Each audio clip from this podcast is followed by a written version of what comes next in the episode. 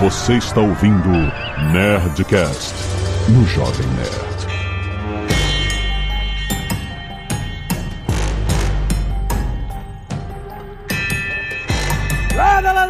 Nerds! Aqui é Alexandre Antônio do Jovem Nerd, eu só sei que foi assim! Olá, meu nome é Celton Melo e eu sou o maior chocólatra do Brasil. o sabe. Eu sou Leonel Caldela e a justiça é cega, mas ela enxerga no escuro. Olha! Profundão. Ó a referência. Profundão. Aqui é o Fabiabu e não foi bem assim, eu acho. É. Aqui é a Zagal e nosso primeiro mesa cast. Sem mesa. Então não é mesa cast. O que, que é isso aqui? O que a gente tá fazendo aqui? É um sofacast. SofaCast! É um SofaCast. Olha, só, se você tá ouvindo a gente no Nerdcast, a gente tem uma versão disso em vídeo, que a gente tá gravando. Não, se a pessoa tá ouvindo o Nerdcast, ela não tá ouvindo isso. É uma versão especial. Hum, então tá. Então você que tá aqui com a gente, vambora. Se você tá ouvindo o Nerdcast, vá pros e-mails. Canelada.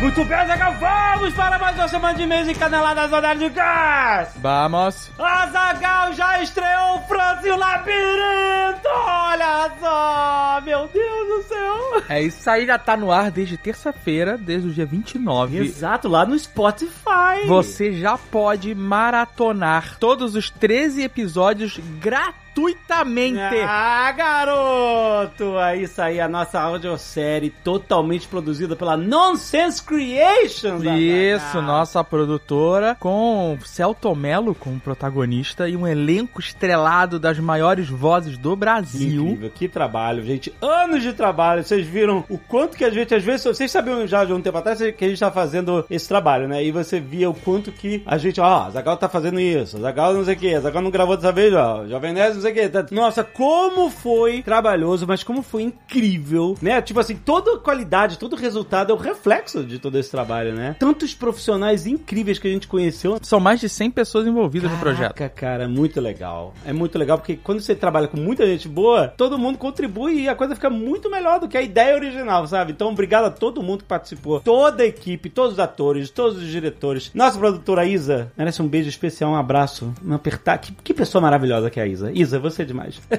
E pra comemorar essa semana de lançamento de França Labirinto, hoje a gente tem um Nerdcast especial com Oh. o Celton Mello, né? Exato. A gente vai falar da carreira dele, vai falar também de França Labirinto. E esse programa tem um plus, hum, porque você pode ouvi-lo aqui, Sim. conforme você está habituado, o Nerdcast. exato. Ou você pode assisti-lo.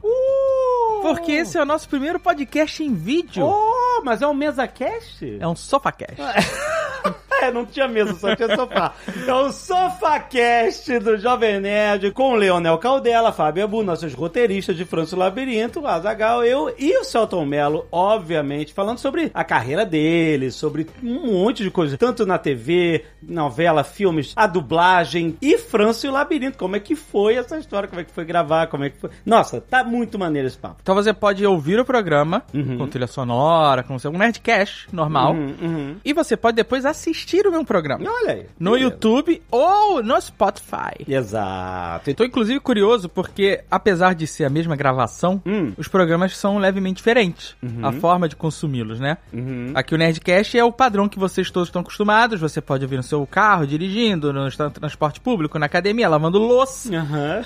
né? E tem toda a edição que a gente faz aqui, né? Sim. Edição que só o áudio proporciona Exato. vocês. Já o nosso SofaCast, a edição é um pouco diferente, né? Porque você não pode, por exemplo, ter tantos cortes, né? Tanto por, por causa que senão o vídeo fica com uma parada frenética maluca. Aham. Mas tem alguns apoios visuais de coisas que nós estamos falando. É, legal, experiência diferente. muito Então, legal. eu recomendo que você assista os dois Ah, pra favor. perceber a diferença, até pra gente entender qual o caminho que a gente segue. vamos pro MesaCast, vamos pro SofaCast ou ficamos por aqui mesmo? E França e o Labirinto já está disponível agora, Exato. exclusivamente porque é um original Spotify. Então você só ouve no Spotify, mas tem link aí no post. Exatamente. E não se esquece, gente, essa é uma série criada em binaural, áudio 3D, para que você se sinta na pele do Nelson França, do Celton Mello, onde ele vai, você vai. Então, é uma série em áudio, só que você vai estar totalmente imerso dentro do universo. E por isso a importância do fone de ouvido, porque o fone de ouvido, ele ajuda a proporcionar Yes. essa imersão. Exato. E por falar em fone de ouvido, Jovem É Nerd... claro que a gente vai trazer nossos queridos amigos da Samsung que vieram falaram assim: vocês fizeram uma série em áudio e qualidade máxima, áudio 3D? Peraí! A Samsung tem uma solução pra isso, olha só! Nós queremos falar aqui do Galaxy Buds Pro 2, que são aqueles fones de ouvido que você bota na orelhinha, sabe? É wireless da Samsung, funciona maravilhosamente bem com o Francis Labirinto. É um fone de altíssima qualidade. Vocês sabem fone de ouvido Samsung é altíssima qualidade, design compacto, conectividade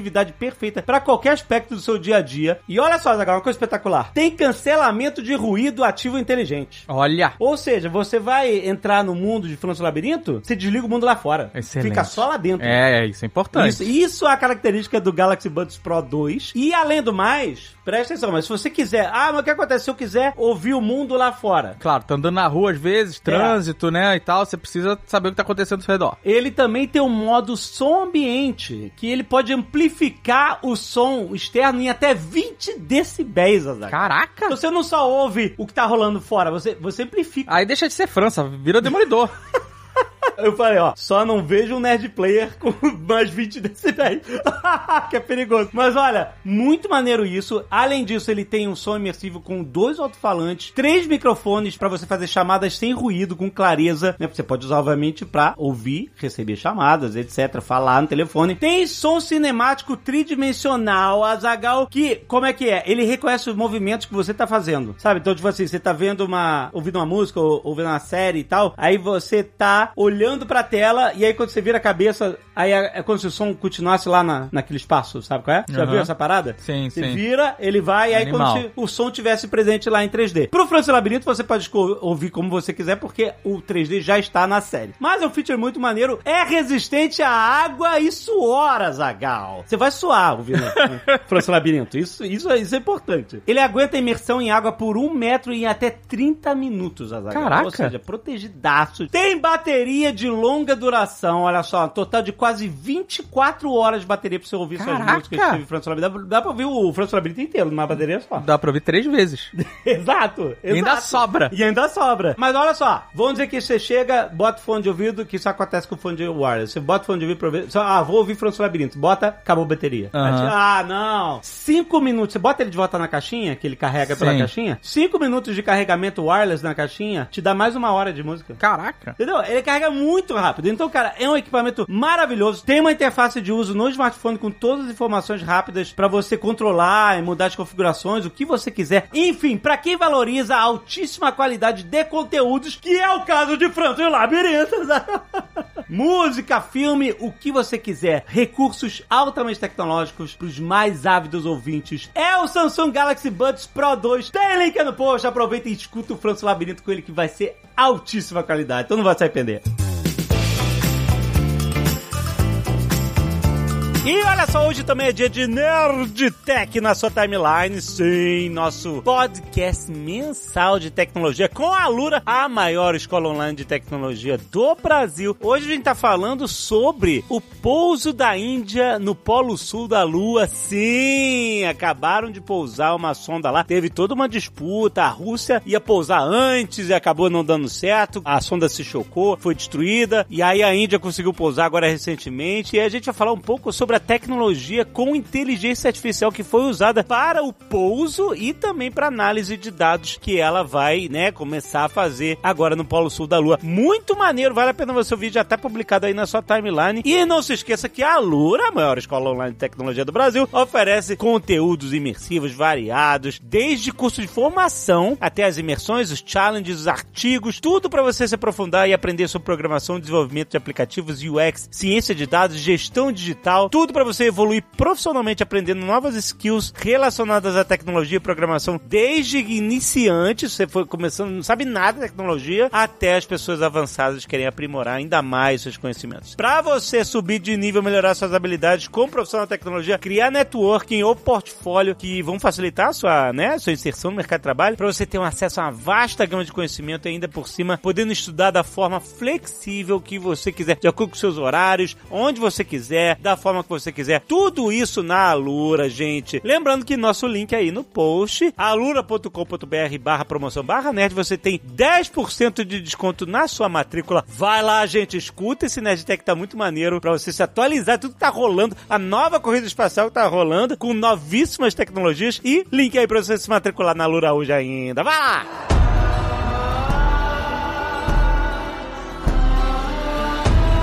Azagal, olha só o que está chegando no Prime Video. Dia 1 de setembro está estreando a segunda temporada de A Roda do Tempo. Olha! A Roda do Tempo é uma série do Prime Video que é baseada na série de livros do Robert Jordan. A história, você sabe que é uma parada de fantasia medieval, etc, Pra quem não Sim. conhece a história, mas tem um negócio do tempo circular, as eras que giram, por isso A chama roda? A roda. Exatamente. Ouroboros, Ouroboros. Tem uns ciclos temporais e a nossa realidade faz parte de um desses ciclos. O ciclo onde tá a série é algumas eras na frente. Então eles deixam meio que Sim. entender isso de que o mundo que a gente conhece já, já não existe mais. O mundo mudou totalmente. E aí, cara, ele segue essa história dos cinco jovens, né? A Rosamund Pike, que faz, né, uma Aes Sedai, a feiticeira procurando os cinco jovens, porque eles começaram a primeira temporada aquele negócio. Quem é o dragão renascido? O dragão é uma forma de dizer que é tipo um espírito que renasce, super poderoso, que pode ou destruir a escuridão ou se unir a ela. Então esse que é o perigo, por isso que eles estão procurando. No final da primeira temporada, a gente já descobriu quem é. Eu não vou falar aqui caso você queira maratonar a primeira temporada. A gente já descobriu. E a segunda temporada agora vai desdobrar as aventuras de todo mundo, de todos os personagens principais com essa nova informação. Agora a gente já sabe quem é o dragão renascido. E aí? Quais são as consequências disso? Muito maneiro. Tá aí, primeiro de setembro, estreando a segunda temporada de A Roda do Tempo no Prime Video. Toda sexta-feira tem um novo episódio. E lembrando que se você não é assinante Prime Video, você fizer sua assinatura, você ganha 30 dias grátis. É isso Ó. mesmo. Aí você pode maratonar a primeira temporada inteira e já embarcar na segunda temporada de A Roda do Tempo que tá aí!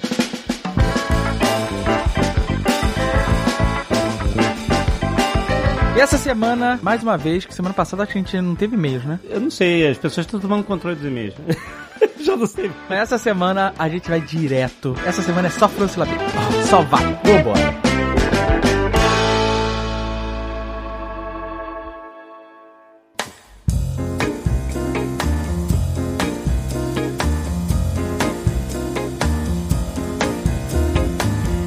Que emoção! Estamos aqui porque a gente vai falar de Franço e o Labirinto. Na verdade, a gente vai falar de Celton Mello, vida e obra. Exato. São 40 anos, Porra, Celton, de, de 40 carreira. horas de, de, de Nerdcast. Exatamente. 40 horas. A gente já trouxe roupa de dormir, que a gente vai ficar Exato, aqui. É, exatamente. Cara, então peraí, você tá com 50 Isso. e você tem 40 anos de carreira. Na verdade é mais, é tipo uns 42, 43, mas aí eu arredondei pra 40, porque é mais estético. dar uma liga. 50, Aesthetic. 40. É. Você começou com 8 anos? Comecei, é, com 7 anos eu pedi pra minha mãe pra ir cantar num programa de calouro. Raul Gil? Cantei no Raul Gil. Olha aí, caraca! Você cantou no Raul Gil mesmo? É, não, o primeiro foi Darcio Campos, um apresentador ali da década de de 80. E aí cantei no Raul Gil, cantei no Bozo. Vamos aplaudir, é isso? Vamos aplaudir. Bolinha. Não, tá, cara, olha só que coisa maravilhosa. Que coisa e o- maravilhosa. O Bozo, o Bozo era. Os jurados eram três bonecos, assim. Zecão, Lili, Macarrão. Eram três bonecos que faziam, que davam as notas. Caraca, que É, já tava ali rodando ali com 7, 8 anos. Mas aí você começou a dublar com 10, assim, mais ou menos. Não, aí não, aí, aí não, aí tem mais histórias até chegar na dublagem. Aí foi cantando na televisão. Aí apareceu uma, uma senhora de São Paulo chamada Tirani, que tinha uma agência em São Caetano do Sul. Agência é essa de Gugu Liberato, que nessa época tinha tipo 15 anos de idade, 16, e eu 7, ele 14, alguma coisa do gênero. Chego nessa agência, quem tava começando na mesma época, Angélica, Rodrigo Faro, Tudo com oito anos, sete anos, na mesma agência, agência Prit de São Caetano do Sul. Aí assim, comercial com Angélica, locução com Rodrigo Faro, comercial com Rodrigo Faro, catálogo de moda com Angélica, e a gente fazia uns showzinhos assim pela cidade. E minha mãe lembra, ela sempre fala assim que quem apresentava esses eventos era o Gugu, que ele tinha um terninho só. Minha mãe sempre fala com ternura assim, e, que ela, ela achava emocionante isso, entendeu? Que ele era muito, muito humilde assim. Era um adolescente que tinha um terninho, que sempre levava nesses lugares, botava aquele terninho dele, apresentava as crianças. Ele era um pouco mais velho Ele que era um vocês. adolescente. E era nítido ali que ele queria ser um apresentador de TV. Ele já apresentava as paradas. Viagem, né? E aí foi. Aí, pô, como você quer? Aí, nove- aí Bandeirantes, teste na Bandeirantes, que a Bandeirantes era muito bombada nessa época de dramaturgia. Aí fiz um seriado chamado Dona Santa, com a Nair Belo. Aí fiz uma novela chamada Braço de Ferro, que tem, algumas pessoas lembram dela, que era uma novela, assim, garotada, bicicleta. Fez um certo sucesso assim, nessa época. E aí a Globo me chamou pra ir pro Rio, em 84. E aí Rio, novela, meu irmão junto, aí eu fiz corpo a corpo, meu irmão fez a gata comeu, ah, dublagem ali com 12, aí já era Rio. Às vezes eu me pego cansado e falo, nossa, tô cansado. Será que foi de ontem? Não, não é de ontem, não. É, eu tô cansado já do Bozo. Eu tô cansado já de ter cantado já no Bozo. É um cansado já do Bozo. Caraca, Entendeu? que maneiro. Mas pra começar tão jovem assim, foi um- uma vontade sua. Tipo assim, eu quero, eu gosto de artes cênicas, eu quero me meter nisso, eu me sinto bem. É isso que eu quero fazer É. desde cedo, cara. Cara, parecia assim que eu sabia o que eu queria muito novo. Porque assim, meu pai era bancário, não confundir com um banqueiro, a diferença é grande. Meu pai era bancário, ralador. A gente nasceu em Passos, que é uma cidade do interior de Minas. E aí meu pai assim foi tendo umas oportunidadezinhas melhores, ele foi ele foi indo na, na moral. Então ele foi pra Ribeirão Preto, já tava namorando minha mãe, aí casou. Aí pintou uma, uma chance de ganhar melhor em São Paulo. Aí veio. E minha mãe dona de casa e meu pai bancário. E aí eu ficava vendo muita televisão, assim, eu gostava de programa de música, programa de humor. E aí eu falei pra minha mãe, mãe, eu quero ir ali dentro. Foi essa a frase. Quero ir ali dentro. Quero ir ali dentro. loucura. A minha mãe viu, assim, na, na televisão ali o telefone, ligou lá, como é que é isso aí, moço? Tipo assim, zero arte, zero ligação com isso. Nossa, Parecia que eu sabia que o meu lugar era lá dentro. Sabe assim? Tipo assim, eu queria ir lá dentro e ficar lá dentro. É muito louco. Mas você estava em busca do holofote, de aparecer, ou você queria se comunicar? Acho que era um mundo mágico. Criança, lúdico, aquela gente, sei lá, poder estar ali dentro. Parecia muito mágico aquilo. E realmente é, um- é mágico, o que a gente faz é mágico. E é como se eu já quisesse, sei lá, acho que já, já tinha a ver com a minha sensibilidade, sabe? Assim, do que, que eu gosto. Sei lá, eu gosto das artes, as- a, arte me preenche, a arte me. Sei, eu- é, é como se fosse uma terra encantada e eu queria ir pra essa terra encantada. E eu, eu vivo muito bem nessa terra encantada. Mais ou menos uma coisa assim. não sei. Só sei que foi assim. A impressão de estar, eu quero estar lá dentro. E aí quando você vai lá, e aí você entra no processo de traz a câmera. Sim. Luz, tal, não sei o que. Tipo Maquiagem. assim, quando vira real. Espera, Quando- tem muita Sim, espera, né? Espera, espera. Mesmo assim, fazia parte de toda essa. Ah, não, é, é isso. É maneiro. Não é tipo, ah, não, pô, que, que esquisito. Não é muito real, não, era não. Tudo. mágico. Não, continuou Disneylândia pra mim, assim. Que maneiro. É assim, era como a criançada saía e ia jogar bola. Eu também ia jogar bola também e tal, mas assim, eu gostava do. Aí já era o diretor, né? Eu já gostava do bastidor. Então, assim, muitas vezes assim, tinha uma cena e tinha umas cinco que eu não tava, tudo bem, ia lá fora também brincar e tal, mas eu gostava de ficar no estúdio. E aí eu ficava assim, era aquelas câmeras gigantes, aqueles trambolhão, assim. Aí eu ficava com câmera assim, pô, posso mexer? Ah, pode, pô. Imagina um menininho de 10 anos querendo mexer. Ele, cara, todo mundo ah, curtia ali, né? Que eu tinha interesse nisso. Então eu ficava vendo assim, zoom, era o zoom assim, o foco aqui.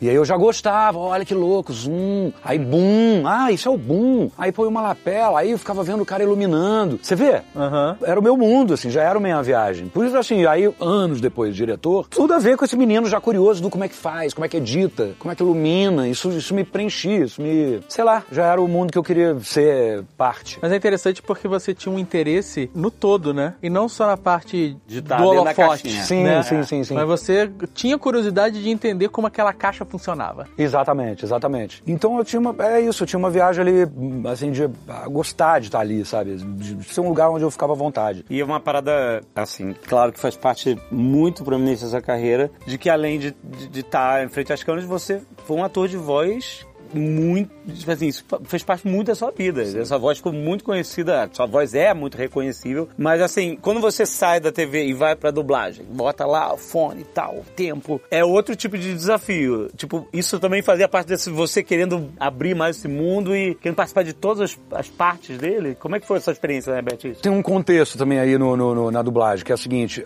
ali com 12 anos, a televisão parou de me chamar. É como se eles me encostassem e falassem: ó, agora não tem mais espaço pra você. Então também foi um trauma imediato já. Então, assim, com cinco anos de carreira, eu já fui canteiro Bozo, sucesso na Bandeirantes, Globo me chama, muda a família inteira pro Rio, sucesso nas coisas e também já ostracismo. Tudo com cinco anos de profissão. Então, com 12 eu já era fracassado, sabe assim?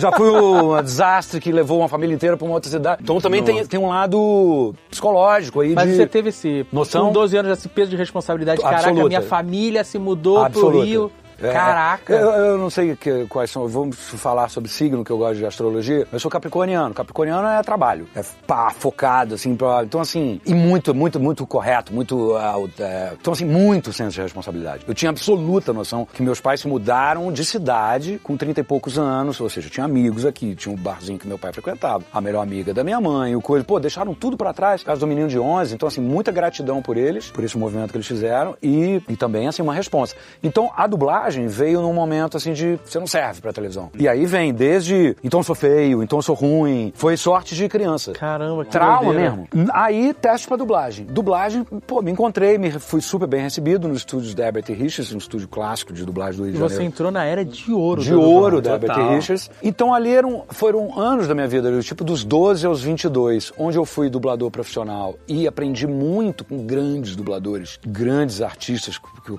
que eu tive a chance de conviver. Mas era dúbio, era feliz de estar ali, pô, eu ganhava uma grana, inglês, a familiaridade com a língua, vendo muitos atores e séries e coisas ali na frente. Ao mesmo tempo, era só minha voz, né? Eu queria ir lá dentro. né? Me tiraram lá de dentro, de uma certa forma. Ficou só a minha voz. E também tinha no ar, assim, o mundo da dublagem hoje é, é, é pra galera, como é que é aquela expressão? Alguém precisou correr pra hoje o outro andar? Ah, sim. Ou é o contrário, sei lá. Não tem uma expressão assim? Tem, tem. Sei lá, o Orlando negócio de Drummond. Construído igual de ombros de gigantes, ou tudo era mato, tem isso, É, né? exato. tipo, assim, nessa época aí, Orlando Drummond, Newton da Mata, Darcy Pedrosa, Mário Monjardim, gigantes da dublagem. Não tinha nem crédito. Eu lembro deles lutando pra ter crédito. Hoje em dia, a galera famosa, é, rede social, dá palestra não sei aonde, vai no coisa. E que bom, que bom, porque são uma nova leva de grandes profissionais que merecem o reconhecimento. Mas na minha época, ostracismo. E isso é muito doido, né? Porque Invisível, a só a voz. dublagem Sem crédito, sem no nenhum Brasil, que é o que a gente está muito acostumado, ela transforma as obras. É. Né? Você, no seu caso, por exemplo, o Cusco, ele É no outro- Brasil é é um filme. fenômeno É inacreditável É. por causa dos dubladores, por causa do seu trabalho e dos outros dubladores que transformaram esse filme por causa da localização, de trazer aquele personagem pro português, para como a gente se comunica no Brasil. Sim. Né? Pô, Isso Foi a primeira vez que eu vi um filme e o cara fala, ah, moleque! Você tipo assim, caraca, como? Existe isso? Tipo, Sim. é muito, era muito conectado com a E gente. que conversa com, tipo, o Monjardim, que é um dos meus ídolos da, da época da dublagem, que já morreu, e ele fazia o Salsicha, né? Ele fazia, Uhum. não, ele era Gene Wilder, É, é Salsicha, é um perna longa. Puta. E assim, o Salsicha, sei lá como é que ele é no original, será que é um texano? Foi o monge, foi o monge, que é como a gente chamava ele, que olhou pra aquele carinha com aquela babichinha e falou assim, o monge era capixaba. Ele falou, acho que eu vou dar uma brasileirada É. nesse cara. Foi a sacação dele de fazer assim, ô, Scooby-Doo, meu filho, onde é que tá você, homem de Deus? Sacou? Aham, aquele jeitinho de rir, aquele, ô diabo, cadê você, Scooby? Isso é, isso é uma criação. é. Total. Nem, nunca foi num programa de auditório receber um prêmio, nunca teve, foi matéria de revista pra não sei o que, não sei o que. Então, assim, o ambiente da dublagem dessa época era um ambiente triste. Tinha uma tristeza, assim, que era gente muito boa que não tinha reconhecimento. Mas tudo bem, fizeram grandes trabalhos e entrou por osmose, né, as É vozes. pavimentar uma estrada, né? É, Isso. pavimentaram uma estrada, exatamente, pavimentaram uma estrada. Esse é o termo. Época maravilhosa. Mas o que, que você lembra de, assim, mais mais forte que impactou você de, de seus trabalhos na época? Cara, é, é legal, aliás, falar disso, porque muita gente me associa na dublagem com o Cusco. Mas aí o Cusco já era, eu com 30 anos de idade, sei lá, voltando a dublar por convite do Garcia Júnior, que também é da minha geração, e ele dirigiu, traduziu e dirigiu A Nova do Imperador, hum, brilhantemente, e ele me chamou pra fazer o Cusco. Ali já era o ator brincando de lembrar da época da dublagem, já é uma outra fase, mas a minha época mesmo de dublador, pô, é, eu dublava os Snorkels, que era o, o- o-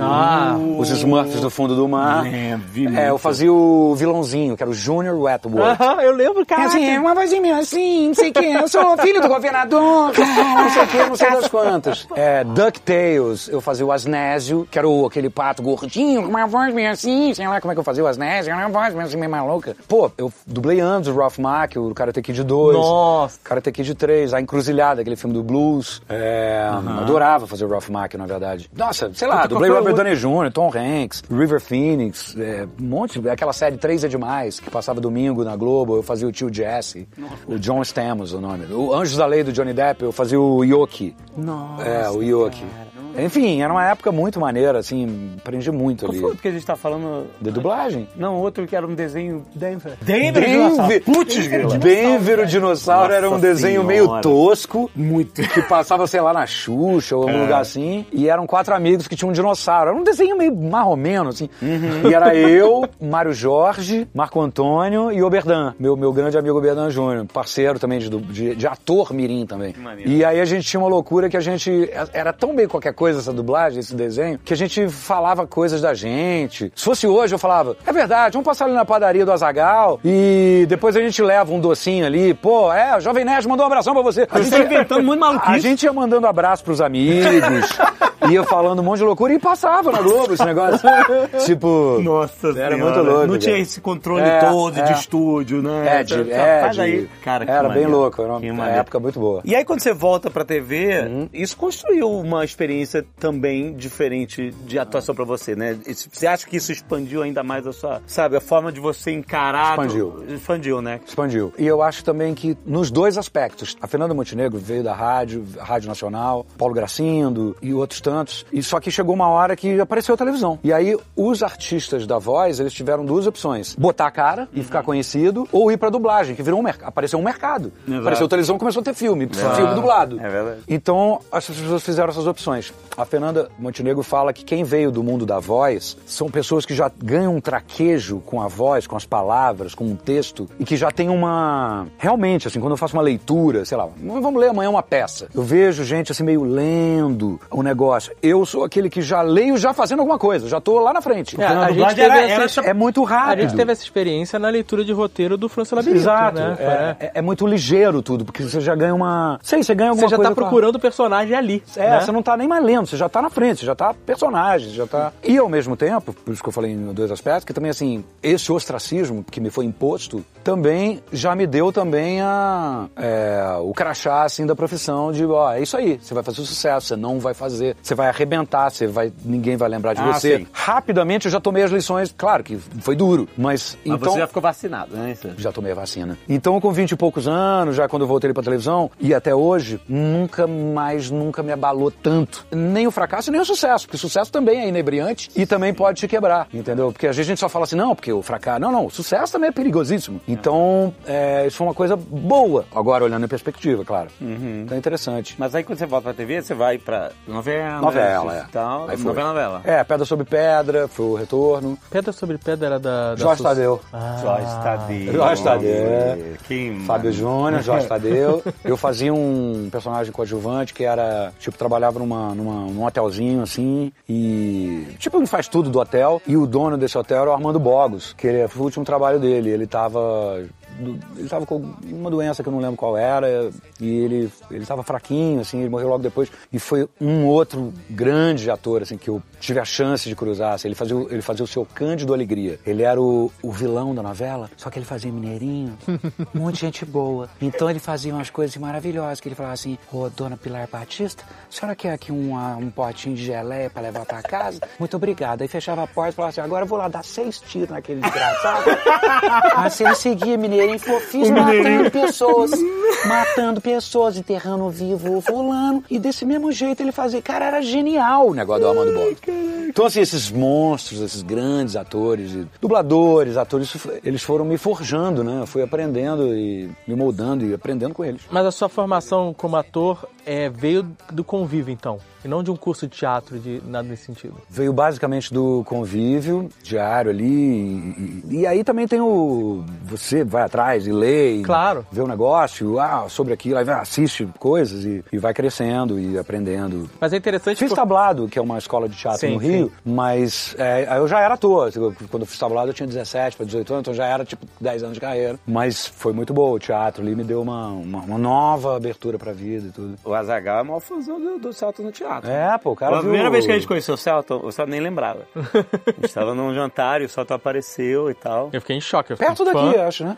Ah, gente tá É, gravando. Em São Paulo e tal. Aí o Azagal travou na hora. Tipo, você tomar aqui do meu lado. É isso? Veio primeiro a voz, né? A voz. Oi, pessoal, tudo bom? A gente, "Ai, eu sou que é muito reconhecível, né? Como é que é? E aí eu lembrei, é uma peça de teatro que eu vi com o Celton e eu vi cinco vezes no teatro a peça, chamava As Astroses. Uma amiga minha de colégio falou: Ah, vocês têm que ver, é muito legal e tal. E aí eu gostava bastante. Uma professora de português nossa que levou a gente pra ver primeiro Irma Vap e eu fiquei em choque, assim. E eu descobri o teatro, assim, e aí passei muito. E aí essa amiga falou: pô, você tem que ir ver As Astroses, muito legal. Aí eu fui e achei incrível, porque o texto era muito legal, as atuações. E aí eu toda semana arranjava um amigo pra arrastar pra levar pra ver comigo. Vamos ver lá, cara, é muito bom, não sei o que lá, a gente chega e compra ingresso na hora e tal. E tem uma vez que eu vi em pé a peça. Caraca, Porque ele velho. tava lotado, eu falei, não, mas eu já vi várias vezes, eu vejo em pé aqui. Aí eu fui no Que cantinho. viagem, né? E, puta, eu fiquei fascinado, cara. E já, já conheci o seu trabalho de outras coisas, mas foi Isso quando tive isso é assim, um- isso é um teatro. fã de verdade. Fã, pô. Zastrose, Zastrose era uma peça canadense e eu não tinha me tocado disso, a gente já falou algumas vezes disso, mas Zastrose foi minha primeira direção. Ah, legal. Eu co-dirigi essa peça com o Daniel Hess, que é um cara queridíssimo e, e diretor de teatro já há muito tempo, e já- naquela época. E aí eu tive vontade de começar a dirigir, que eu já tava com essa vontade. E essa peça tem uma. Engraçado teatro, fica uns textos, acho que de tanto que a gente fala, né? Então tem umas falas assim fabulosas, assim, tipo, uma hora eu chego pros meus dois comparsas assim na peça e falo assim: a vida é uma série de acontecimentos totalmente arbitrários e quase sempre sem qualquer significado. E o único modo de dar sentido à vida é esquecer que você sabe disso. Em outras palavras, ocupem-se. Tipo assim, não pensem no. no, no, no, no- no- Vai, tá, vai, Só vai. Se ocupa. Se ocupa e vai, porque senão você vai ficar pensando no sentido da vida. Mas tinha os negócios de falar na, na terceira pessoa, né? Os astrose, você, os astrose Aham. referia a ele como outra entidade. Era muito legal É, isso, né? é. E tinha umas tiradas boas, assim. Tinha um cara que ficava na minha cola. né? Eu fazia os astroses, que era tipo um assassino. E se dizia o maior assassino do mundo. Ele era muito louco o personagem. assim. E aí tinha um cara que ficava na minha cola, assim, vindo atrás de mim, querendo pegar. tudo. Aí ele ficava só filmando, assim, o cara. Aí uma hora ele vira pro cara e fala assim: Escuta, se você viesse a morrer num futuro próximo, seu enterro seria acompanhado por muita gente? Aí o cara, não. Eu falei, então poupe-se desse constrangimento, sai fora. tipo assim, vai ser uma, três pessoas vão lá dar uma chorada. Cara, isso é uma merreca. Eu vou te matar por nada. Sei lá, tinha umas, tinha umas tiradas, assim, Era um muito texto boas. muito bom, Era muito muito, bom. bom. Não sei. Só sei que foi assim. Esses jovens, esses dois Pois jovens. é, vocês estão... Então, ouvintes de luxo. O que, que esse diplomata e esse engenheiro... Pois é. Então, quando é que eu vou ter a chance de ver, assim, um papo com o Celton Mello ao vivo? Caraca, Pô, que você- ótimo. que né? Participa do? Obrigado pela Caceta. Contribuição. Você tá aí parado olhando pra nossa cara. Não, mas, cara, falando sério, eu tenho uma pergunta pra ti. Ah. Bem, tu começou lá com teus sete anos, coisa e tal, e tu foi chamado. Enfim, tu foi lá descoberto, foi chamado. Tu acha que é uma coisa, tipo assim, é talento natural? É alguma coisa que tu percebeu? Qual foi a diferença, tu entende? Que te fez ali ser tirado do Bozo, do Raul Gil e ir pra novela, cara? Tirado do Bozo é foda. Tirando do Bozo, não. Eu, pare- eu, eu tô, eu tô, eu- pa- parece que eu tô falando com maldade. Mas não, tipo, que, que que é, cara? É um talento? É uma percepção? É a vontade? Não sei, cara. Acho que é uma mistura de tudo isso, de vocação. Acho que tem isso aí, vocação. Gostar daquilo, de gostar de estar ali, de gostar daquele convívio. Então, ah, acho que tem a ver com isso. Tipo, eu quero estar aqui. Eu quero estar aqui. Mas você é. era uma criança E aí, acho- comunicativa na sua Eu infância era e uma expansiva criança- já? Não, cara, eu sempre fui. Porque você é um cara tímido. Eu sou. Né? Eu Tu é a esperança dos tímidos. Eu sou, eu sou a esperança dos tímidos. É, eu sou, sem dúvida, um cara mais fechado, mais introvertido, assim, e meu irmão é um cara mais expansivo. Meu irmão é um geminiano, voltando aos signos, geminiano, falatório e tal, e, e coisa. Então, meu irmão é muito mais pra fora, assim, e tal. Mas acho também a gente não é, também, a gente não tá numa, dentro de uma caixa, É, claro. né? A gente é um monte de coisa, né? Depende também do lugar e das pessoas e tudo mais. Voltando pro futuro, assim, qual era aquela novela que você fazia um vilão, tinha o cabelo cacheado? Cara, o Tropicaliente. Isso. Nessa época eu tava deixando o cabelo crescer. E o Tucano, amigo nosso, falava que eu era igual ao Celto Melo. É, isso. E ele falava pra fazer a risada, tinha uma risada de maligna, não tinha? Nossa, velho, vocês são bons de. Era mesmo. Uma coisa assim. né? Era isso aí. Caraca, nem eu lembrava. Você falou, eu lembrei. É, sei lá como é que era a risada. E tinha esse vilão, eu lembro disso. E aí, tipo assim, quando você começa a aparecer a novela, aí de repente você tá muito mais nos lares das pessoas. Aham. E aí você começa a ser reconhecido pelas pessoas. E aí, como é que foi essa. Tipo, você sentiu uma, uma diferença entre, caraca, agora que eu pessoas me, vão na rua, vêm falar comigo. Teve esse negócio de ah, fazer o vilão, aí vem alguém reclamar contigo. Teve um pouco de tudo, assim, porque eu acho que é legal, assim, eu peguei fases, imagina, Globo em 84, só dava Globo. Você fazia uma novela das nove na Globo, era tipo 92% Ibope. Todo mundo era loucura. Tinham poucos canais de TV, não tinha TV a cabo. Que né? ano começou a internet e ter YouTube? Vocês sabem tudo. Na internet foi chegando em 95, 96 no Brasil, mas pff, YouTube YouTube é 2005. 10 anos depois. Então, até lá era televisão e teatro. É, só isso. Cinema ficou um tempo morto. Aí começou a ter o cinema. Aí pegou, aí peguei isso, aí peguei a chegada do YouTube, aí peguei a streaming, aí enfim, esse monte de mudança tecnológica, né? E no fim das contas, na verdade, tudo é parecido, porque na verdade o que interessa é uma boa história, bem contada, é, com, com os melhores profissionais envolvidos, seja na novela, no filme, na- em 2002 e hoje, né? Se era ruim, era ruim já em 92. Se for hoje uma coisa ruim, vai ser ruim agora. É verdade. Porque tem isso também, assim, ah, porque é, porque novela, né? Pior. Como se cinema fosse uma coisa superior. Superior. Não, não, eu tenho a seguinte teoria. Existe televisão ruim e televisão maravilhosa. Existe cinema maravilhoso e cinema péssimo. Existe teatro espetacular e teatro horroroso, não é? Não é assim, não, porque eu sou do teatro. Não, tem teatro horrível também. Tem novela horrível, tem novela maravilhosa, melhor que muitos filmes. É verdade. Então é acho que verdade. também tem isso, assim, né? Não sei.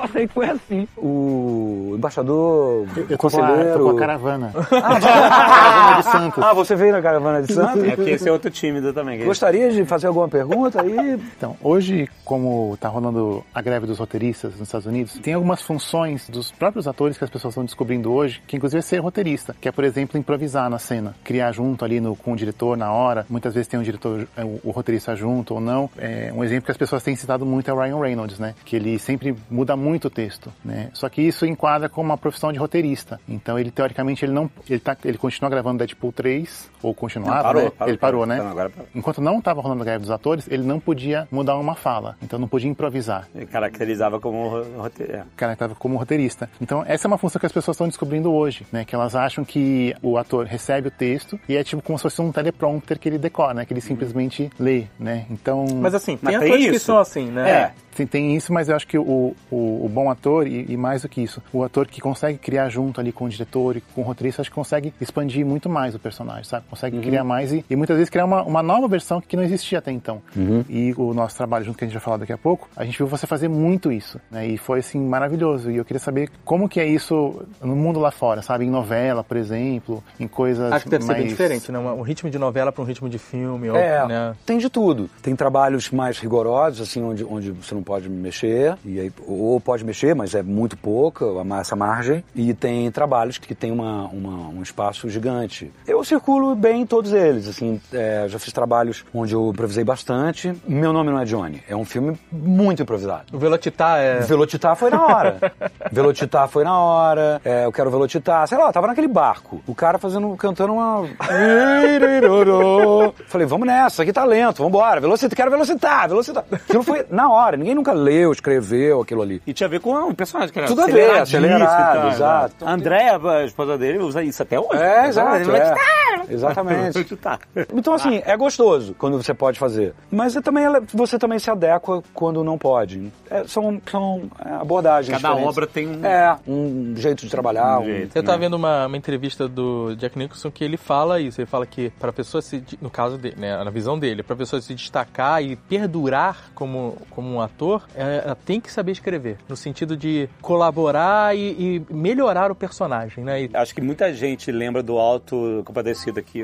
É um fenômeno nacional, né? Mas muita gente lembra como um filme, mas ele foi uma minissérie que depois foi né, alterado pra virar filme. Como é que o Alto chegou em você? O que que ele era antes de... É fácil agora, gente, é o fenômeno, tá? Mente todo mundo, mas antes dele existir, né? O que que te chamou? Era, pô, Ariel Suassuna e tal, vai ser foda, todo mundo que tá... Como é que era o Alto antes, quando chegou... Isso é legal, porque ninguém sabe, né, direito. Mas assim, Matheus. Matheus, um grande ator de teatro. Ele foi criado aqui em São Paulo. A gente tá falando daqui porque estamos aqui em São Paulo gravando esse podcast. O Matheus veio daqui, do teatro, teatro de grupo, escola de artes dramáticas. Eu sou uma cria da televisão. Então, assim, cada um veio de um mundo diferente. Naquela altura do campeonato, a gente tá falando de 97, porque a gente fez em 98, então esse convite deve ter sido em 97. O Matheus chamou tanta atenção numa peça chamada O Livro de Jó, que foi uma peça que ele ganhou todos os prêmios daquele ano, e arrebentou e tudo, ele chamou muita atenção, ele começou a é, ser chamado pro cinema. O cinema descobriu o Matheus no teatro e ele começou a ser chamado num filme aqui, num filme aqui lá. Eu fiz o meu personagem em novela mais emblemático até então, que foi o Emanuel da Indomada, que era aquele personagem que namorava grampola, que falava, é, olha, não sei o que, que falava umas coisinhas meio assim, e ficava atrás ali, do, que era meio doidinho, assim e tal. O Guel me viu na novela, viu o Matheus no livro de Jó e falou assim, é o João Grilo e o Chicó. São esses dois aí. Que visão. Sem saber se eu sei falar o sotaque, sem saber se eu faço comédia. Eu nunca tinha feito comédia na vida. Ah, e não? nem Matheus. Matheus é tipo drama, teatro sério de São Paulo. Eu, uma vida na televisão, esse personagem era divertido, Emanuel. Tinha uma graça. Mas o Guel olhou e falou assim: é o João Grilo ideal e é o Chicó. Essa é a minha dupla. Chamou a gente, não teve teste, não testou 30 pessoas. Ele enxergou além mesmo. Ele falou assim: é essa dupla aí. Não tinha roteiro, deu o livro pra gente do Suassuna. Falou assim: ó, você é o Chicó e você é o João Grilo. Topam? A gente é. Bom, aí vamos falar de Guel Arraes. Armação limitada. Garota, eu era assim: meu Deus, o que, que é isso? A, a- a subversão da linguagem que o Guel fez na Globo, quando ele pintou na Armação Limitada, que era Jubilula, não sei o que lá, tudo picotado rapidinho, edição ligeira, com rock, com aquela turma. babá. Aí o cara cria TV pirata. Tipo assim, meus ídolos ali, Luciano Guimarães, Débora Bloch, tudo. Aí,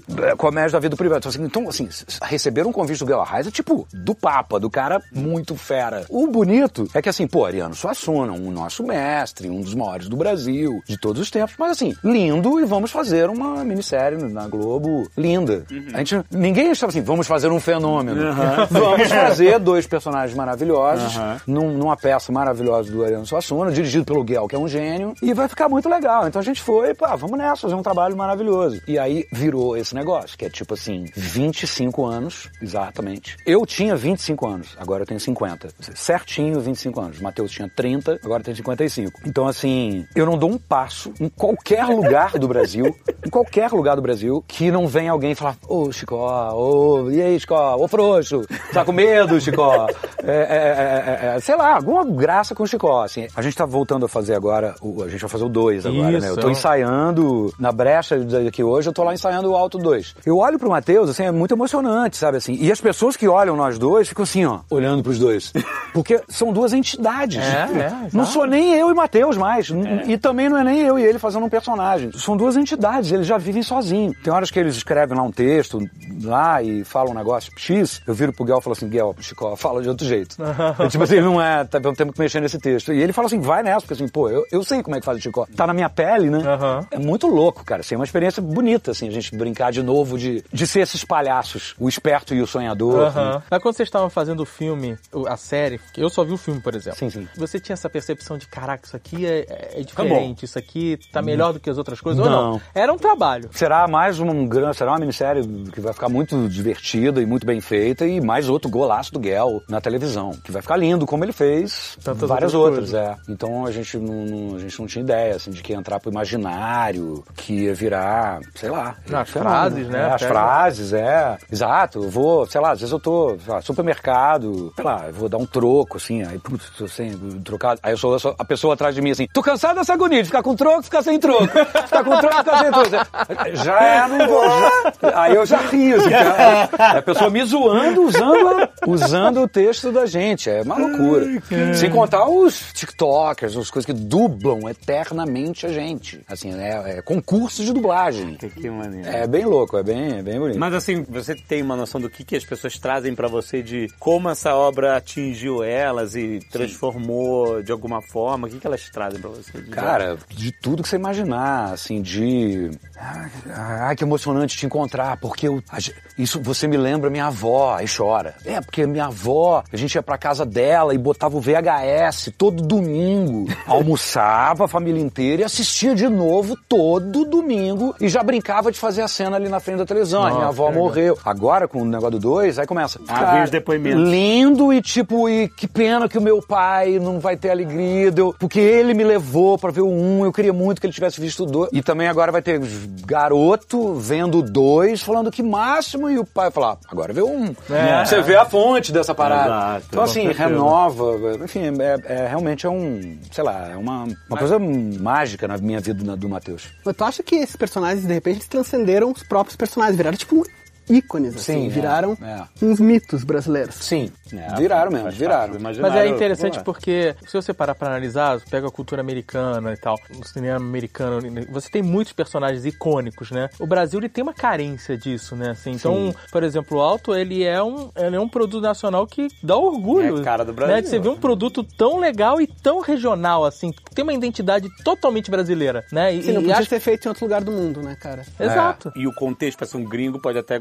curtir e tal, mas ele não vai entender as nuances do contexto, porque tá muito entrelaçado com a cultura brasileira, né, gente? Cara, eu não sou estrangeiro pra saber, mas esse caráter icônico, tipo de tu destilar uma experiência, eu acho que é muito humano, cara. Eu acho que é muito universal, tipo, que nem, que nem o Solto falou, tu consegue destilar os personagens em algumas palavras, tu consegue saber exatamente, mesmo que tu não sabe explicar o que, é que eles são, tu tem a sensação dos personagens. É difícil de expli- Você- Eu tava tentando. Outro dia eu tava falando contigo, tipo, ah, é o timing da piada, é o corte. O corte meio segundo antes ou meio segundo depois Fazia toda a diferença. faz toda a diferença. Ou estraga a cena inteira, ou ela fica genial, sabe? tipo, então é o Guel, é você, o Matheus, todo mundo, toda essa É união. né? exatamente, é uma junção. E não, e louco, porque eu lembrei agora que o Alto foi para um festival nos Estados Unidos. Acho que foi o único que ele foi. E eu fui nessa, nessa exibição e, tipo assim, silêncio na plateia. Por quê? É muito falado. Então as pessoas não viram o filme, elas só ficaram lendo legenda. É, é. Elas ficavam assim, ó, João Grilo, John Cricket. John Cricket. As pessoas lendo assim, le- lendo assim, ó, lendo, lendo, não olhavam pra, pra tela. É. De- e, e- e rápido, legenda e rápido. Então a pessoa não via piada, não entendia nada. É muito da gente, assim, É sabe? verdade. É muito. E depois a gente fez o Lisbelo Prisioneiro com o Guel, que eu acho lindo, assim, acho um dos filmes mais lindos, acho um dos meus melhores trabalhos, assim, acho lindo o Lisbelo Prisioneiro. É porque ele tem uma coisa do alto, assim, de ser engraçado também, muito engraçado. Ele é romântico, ele é, ele é lindo, ele, ele é metafórico, porque tem o negócio do cinema dentro do cinema, Aham. que a Lisbela é fã do cinema, então ela, ela fica falando, não, o cinema começa assim, primeiro vem o vilão, aí não sei o quê, daqui a pouco o mocinho, não sei o quê, aí chega o Leléu. Então tem a, a menina sonhadora que gosta de cinema contando um filme que é ela própria. É muito requintado aquele negócio, cara, é, é- é lindo, cara. Eu queria perguntar a você, Marco Nanini, que eu, é assim, eu sou muito fã. Muito, muito, muito fã. Eu vi ele no teatro de Eudorico Paraguaçu, é uma coisa de explodir você pra trás de que talento, Cora, que talento, que domínio de texto, e fala, fala, fala, tipo assim. E a cena de vocês com ele de cangaceiro, todo o negócio da facada e tal, pra mim é muito icônico. Tudo isso é icônico demais. É Tipo assim, muito me, legal. me fala desse dia de filmagem que eu, como fã aqui, Ah, tô legal. dietando isso. É, legal. É, primeiro que fazer o Chicó, é, fazer o Chicó Valentão era uma, era uma É, era é- sensacional. que essa- porque é o cara que fala assim, eu sou o maior frouxo que teve dessa... Ele tinha orgulho, ele tinha orgulho da frouxidão. Não fale assim comigo, porque eu sou o maior frouxo que já foi bicho nessa região. Então ele tem orgulho da frouxidão. E aí, quando o João Grilo inventa aquele negócio, você tem que sair arrotando valentia aí, que vai dar certo. Cara, aquilo era demais de fazer. Porque era o, um, o frouxo fingindo que era aquele negócio da faca, que faz assim, tudo, tudo rapidinho. É, seja quem for o corno que invadiu essa guerra, vem cá pra eu vou parar o chifre. Comigo eu boto por dentro.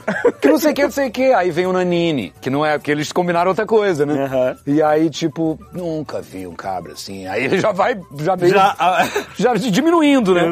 Exato. Ele vê que errou, que não foi boa a ideia de chegar naquele momento.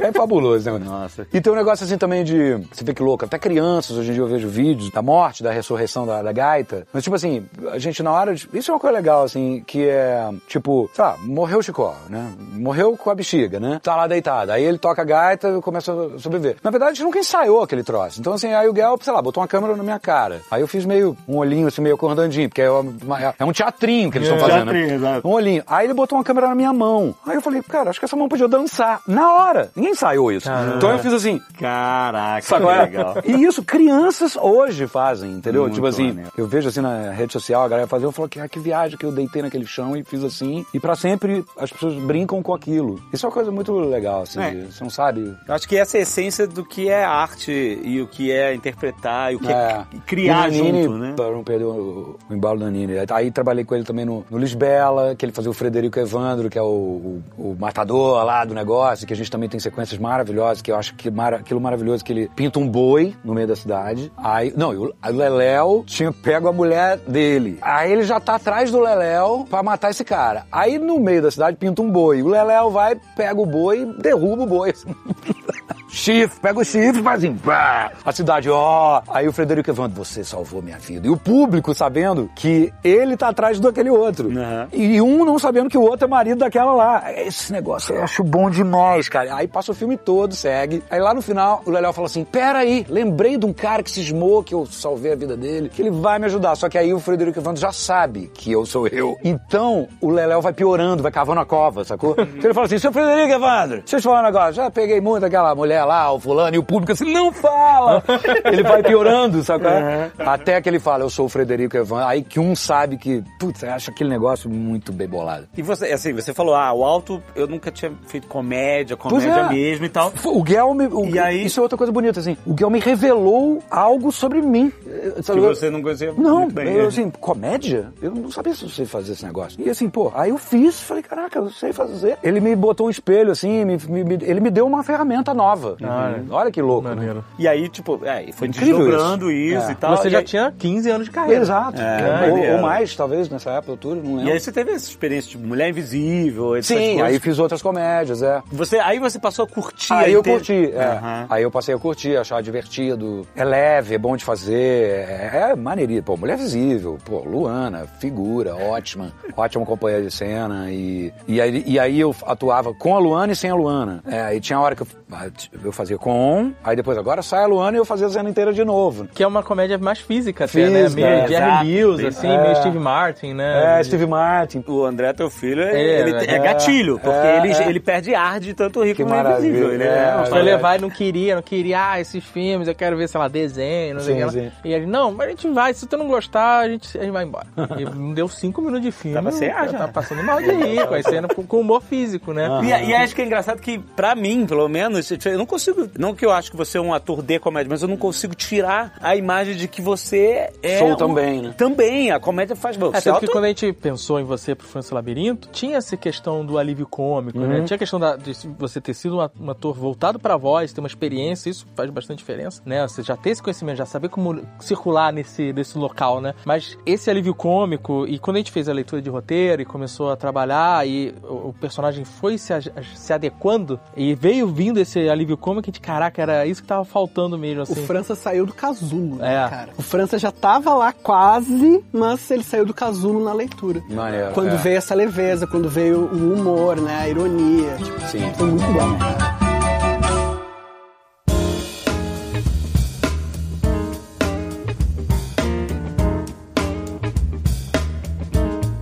Você teve um período sabático agora, e aí você voltou ao Brasil e agora você tá o cara mais ocupado do Brasil. Você tá fazendo 40 projetos ao mesmo tempo, né? Você tem É, três filmes. 8 ou 80, Né? né? Três filmes, tem o França Labirinto, tem livro. Exato, né? livro! O cara, o cara tava vivendo uma vida ali de, de, de Nova York, Los Angeles, sei que daqui a pouco o cara tá, não tem tempo pra nada, né? O cara tá lendo um roteiro, malhando, comendo salada, engorda, emagrece, muda de. né? Tem essa. Um personagem é um pouco gordo, o outro é mais, ma- mais magro, né? sim, Caraca, como é que é isso? Cara, é uma loucura, mas eu acho que tem a ver com maturidade, assim, de, de, de- Foi fabuloso o ano que eu parei, assim, sosseguei e não entupi com algum outro trabalho pra ocupar o tempo. Foi bom, porque eu fiz muito pouco isso na minha vida, entendeu? Tipo, essa coisa da criança trabalhadora, com a noção dessa responsabilidade, tudo. Então eu fui trabalho, trabalho, trabalho, e aí eu, senti- eu sinto falta. Pandemia, né? Pandemia me, me deu assim, ó. Se pega Covid e morre, o que, que você deixa? Eu deixo uma obra linda, sim, muito legal, mas vivi pouco. Viajei pouco. Conheci poucos lugares. Esse foi os, assim, entre todos os sustos e medos que tivemos e insights que tivemos, esse, esse foi um deles. Assim. Então, assim, a primeira chance que teve foi, foi quando a gente se encontrou ali em Nova York. Eu more- morei ali, nunca tinha morado fora, foi uma bela experiência e foi maneiríssimo, assim, foi muito bom. E aí, realmente, aí agora engrenei num monte de coisa, assim, aí falando um pouco desse monte de coisa. Então, assim, aí tem filmes que devem estrear no ano que vem. Todos os filmes que eu amei fazer, então, falar só um pouquinho de cada um. Um se chama Enterre Seus Mortos, é um filme baseado é, é, num livro da Ana Paula Maia, dirigido pelo Marco Dutra, produzido pelo Rodrigo Teixeira. É um filme de terror. E eu nunca fiz gênero, sacou? Então, assim, é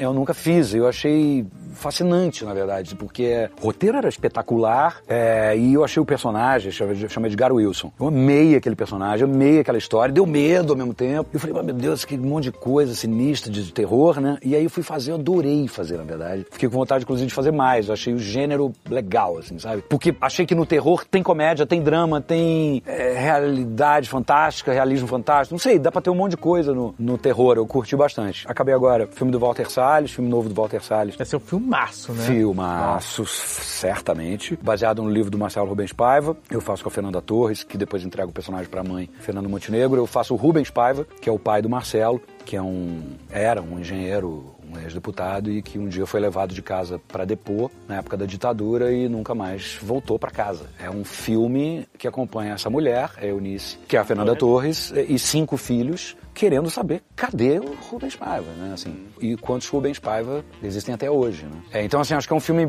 importante e grande e que vem aí pela frente. E agora o Autocompadecida 2, que a gente está se debruçando com todo o respeito pela obra inicial, mas também sem medo de, de criar, de viajar, de, de se divertir, porque no fundo é isso. Quando a gente se diverte, quando a gente está feliz fazendo, isso acaba imprimindo e vai pra tela e o povo se diverte. Foi assim um, não tinha um peso. Ninguém tava com a camisa da seleção 10, não estamos fazendo uma obra-prima, não, estamos fazendo uma minissérie. Mal comparando, a gente tá parecido, entendeu? O Guel escreveu com João Falcão e Adriana Falcão, com várias coisas do universo do Suassuna, eu não posso dar spoilers e coisas aqui ainda, mas então assim, existe muita reverência à obra do Suassuna, criações novas, fabulosas do Guel e da trupe, e a gente quer ser feliz, se É, divertir e divertir isso, o né? povo. No primeiro, no primeiro filme, na primeira eh, série, filme, morre todo mundo no final, né? É. né? Não, Isso É. não é um spoiler, mas então é uma outra história, É. né? Vai ter alguns... Claro, volta o É, João Grilo, al- volta o algum- Chicó, é, mas... E outros vão voltar também. E aí, basicamente, é um elenco novo, que ainda não foi anunciado, então não posso falar, mas em breve eles vão falar quem vai estar com a gente. E é uma trupe, né? E imagina pra essa galera também, que fala assim: caraca, eu vou fazer o 2 daquele negócio que eu cresci assistindo. É, animal. Não, não, é Com animal. certeza, com certeza. Mas é. O livro. E Leonel um está livro. envolvido. Estou envolvido. Livro da- de 40 anos de carreira. Então, cara, teoricamente eu deveria estar fazendo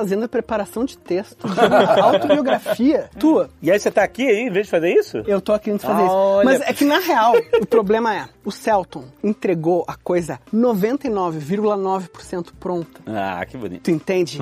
Cara, com uma oralidade, com uma sensibilidade, com um peso e ao mesmo tempo um humor, cara, quase retocáveis, assim, sabe? Tinha muito pouca coisa pra fazer. Então, Mas eu é tô porque ali. é uma obra, é uma, é uma autobiografia, mas com uma, uma ótica muito interessante, né?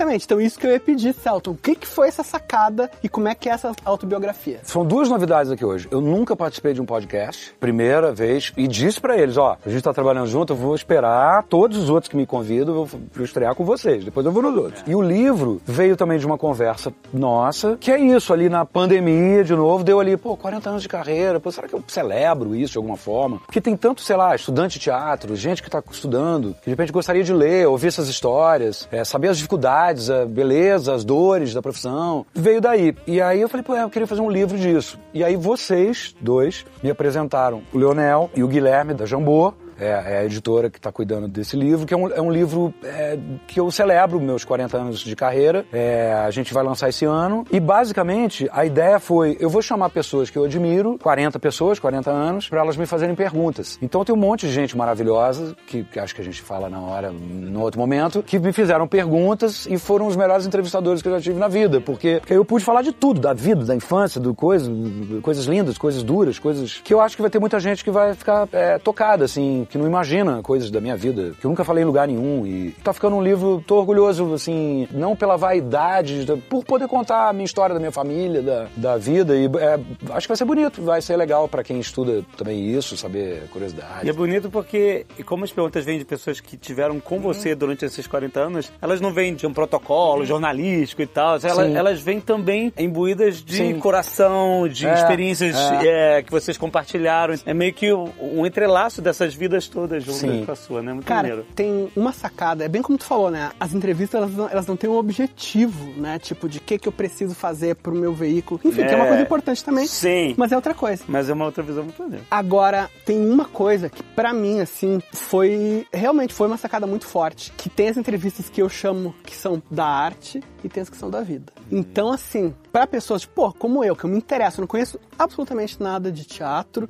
não conheço nada de arte dramática, não sei como é que é. Então, ok, tem os bastidores mas tem a parte da arte, realmente. Daí tu cita um autor, daí tu cita um ator, daí tu cita um experimento, algo que foi feito, e tu explica como que tu constrói. Cara, isso eu acho maravilhoso. Outra coisa, tu explica a- como tu montou a tua trajetória. Esses dois paralelos da arte e da vida, como eles se complementam. Cara, isso pra mim realmente foi a coisa mais bonita mesmo do livro, sabe? Tipo, claro, essa tua sacada de fazer as perguntas, mas a maneira como tu respondeu, eu Aham, acho, porque tu não respondeu ela de uma maneira neutra.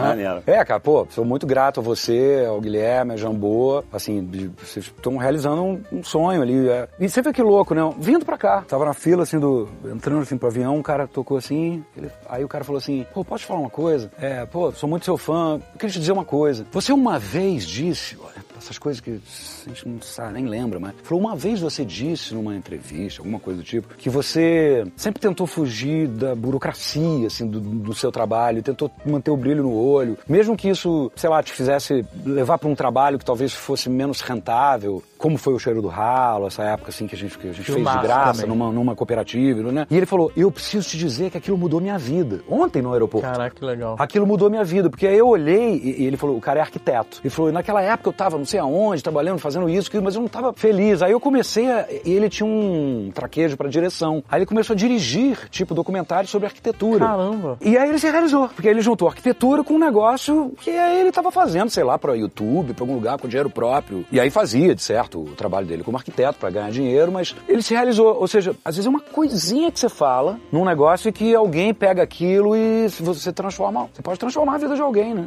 Então, assim, aí você imagina fazer isso num livro, que é, fica ali, um documento que as pessoas podem ver e falar, nossa, isso me tocou e me gostei. E vou, vou usar isso na vida. E vai sobreviver É. a você, É, a todos, né? exatamente, Tipo assim, é. vai, e vai passar na É, posteridade. muito Vai ser bonito. muito maneiro, cara. Então vem um livro aí, ninguém sabia. Ah. Estamos anunciando aqui. Aham. Vem um livro aí comemorativo de 40 anos de carreira e sai esse ano, né, Leonel? Sai esse ano, cara, pode cair o mundo, sai esse ano esse livro, É, cara. Vai ser as últimas coisas, vão ser as baratas e a autobiografia de Celton Mello.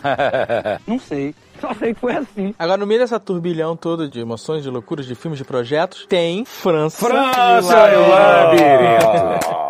Que estamos sim. todos aqui envolvidos, né? Nessa trupe aqui, você foi o que entrou por último, né? Começou comigo com o Alexandre tendo essa ideia. Ah, isso é legal, porque a gente se encontra tanto, e vocês se falam tanto. Mas assim, quem está assistindo a gente veio da onde, França Labirinto? Então, veio dessa ideia da gente ter essa tecnologia é, de áudio espacial, 360, binaural, né, áudio 3D, que é você, que o pessoal do que escuta a gente tá muito acostumado, que escuta o Jovem Nerd por causa do Nerdcast de RPG, mas é essa ideia de você trazer imersão através do áudio, né? Você botar um fone de ouvido, você fechar os olhos e você estar naquele lugar, porque você ouve, sei lá, se você tá numa praia, você ouve o barulho do mar, das gaivotas, se na cidade tem um carro, tem, né? A gente foi se especializando nisso ao longo do tempo e a gente queria contar uma história aonde essa tecnologia servisse a história, porque muitas vezes ela é mais estética, né? Ela tá ali para emoldurar alguma coisa que tá acontecendo. Teve lá pro, sei lá, oito anos atrás, sabe, viralizou muito um vídeo no YouTube que era tipo um, um demo, uma demonstração de, do que é o áudio binaural, etc. Que era o. o Isso tem mais de oito anos. Mais de 8 anos? É o barbeiro em 3D e tal. Era isso, eles usam essa tecnologia, você bota, você tem que botar fone de ouvido. Não é nada, você precisa nenhum equipamento especial, só fone de ouvido, um em cada ouvido, você vai ter a noção, porque o áudio em 3D, ela, ela é só uma ilusão de localização que o nosso cérebro monta se você gravar o som da mesma forma que os ouvidos ouvem. Então, quando você reproduzir nos ouvidos, é como se você estivesse lá. E que nem um filme em 3D, é o mesmo tipo de ilusão.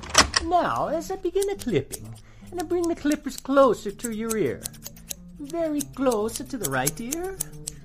Follow me as I move around the back of the head to the left ear, and up and over the top of the head. Okay. A gente ouviu pra caramba isso. É como se você estivesse sentado na cadeira do barbeiro. O cara vai Isso. cortando seu cabelo, vai E cantando. é bem impressionante. de- E aí você né? sente quando ele bota um, um papel alumínio, sei lá, um negócio, você, como se estivesse. "Ah", Dá um susto e tal. Dá um susto, eu tô assustado. Parece que não, que o cara tá botando um negócio no teu ouvido, é bizarro, cara. Mas aí, só que isso é uma firula. A gente fala assim, isso é uma firula legal. É legal, mas, tipo, não é nenhuma história. É tipo, ah, senta na casa, ah, que experiência legal, pronto. Como que a gente faz uma história em que isso é parte da história e não a firula? É, exato. Essa é a Entendeu? ideia. Essa- E aí vem a ideia, não, então a ideia é, é um áudio, então é, a pessoa só vai ouvir, ela não vai ver nada. E se fosse uma, uma pessoa cega? exato. E, e aí você não vai estar. você, se quiser, você fecha os olhos e você vai estar exatamente na posição dela. Você não desgruda dela, você é ela. A voz dela sai como se ela estivesse saindo de você, mas todo o resto, os personagens, etc., estão em volta dela. Se a pessoa falar no ouvido do, do- do protagonista, vai estar falando no teu ouvido, você. Ai. Então, assim, essa foi a, a origem, a semente da ideia. Que história existe nisso? E a- o negócio do personagem ser cego fazia parte de ser uma característica do áudio, de você não poder enxergar, de a gente querer é, uma imersão completa na E aí a experiência. gente foi refinando essa ideia, vamos fazer um detetive, porque aí tem esse clima no ar, e a gente consegue trazer né, um ambiente e tal. E a gente vendeu essa ideia pro Spotify. Né? A gente fez, ó. Eu acho que vale lembrar que a gente fala que surgiu em 2018, mas surgiu em 2016. É, a não, a ideia. ideia mesmo é 2016. A é. ideia surgiu. em- Eu lembro de quando eu fui morar na Alemanha, que foi 2016, eu levei um livro de roteiro, porque eu falei, eu não sei fazer roteiro, sei fazer livro. Então, comprei um livro de roteiro e botei na mala. E levei, e li na Alemanha. Eu acho que uma das nossas ideias mais. As ideias de vocês, né? Mas enfim, que vocês me envolveram, mais antigas, cara. É. É muito sonho mesmo. Aí a gente vendeu a ideia pro Spotify, só que a gente não tinha roteiro, não tinha nada. Eles só tinham Deu a ideia. ideia. Ah, tem essa ideia. Aí a gente tá- falou com o Javier, que trabalhava, trabalha ainda no Spotify, mas. E ele, nossa, eu tô arrepiado, adorei, vamos fazer não sei o que lá. A gente fudeu, agora a gente tem que fazer. A gente É, quem mandou? Agora eu tô- E aí a gente falou com o Leonel, cara, a, ideia tá acontecendo, é isso, vai, temos que fazer. Exato. Né? E aí o Leonel começou a escrever, mas é isso, ele não era roteirista, né? Ele é um ótimo escritor de romance e tal. E a gente, nossa, a gente precisa ter mais gente nessa sala de roteiro, tem uma pessoa só na sala de roteiro, é um castigo de roteiro. E Yabu, o Yabu trabalha com roteiro. Aí criamos essa dupla criativa que se deu muito bem, né? E aí começou, aí o trabalho começou mesmo. E aí a gente, pra facilitar o trabalho deles, começou a criar essas dificuldades. Brigadão, né?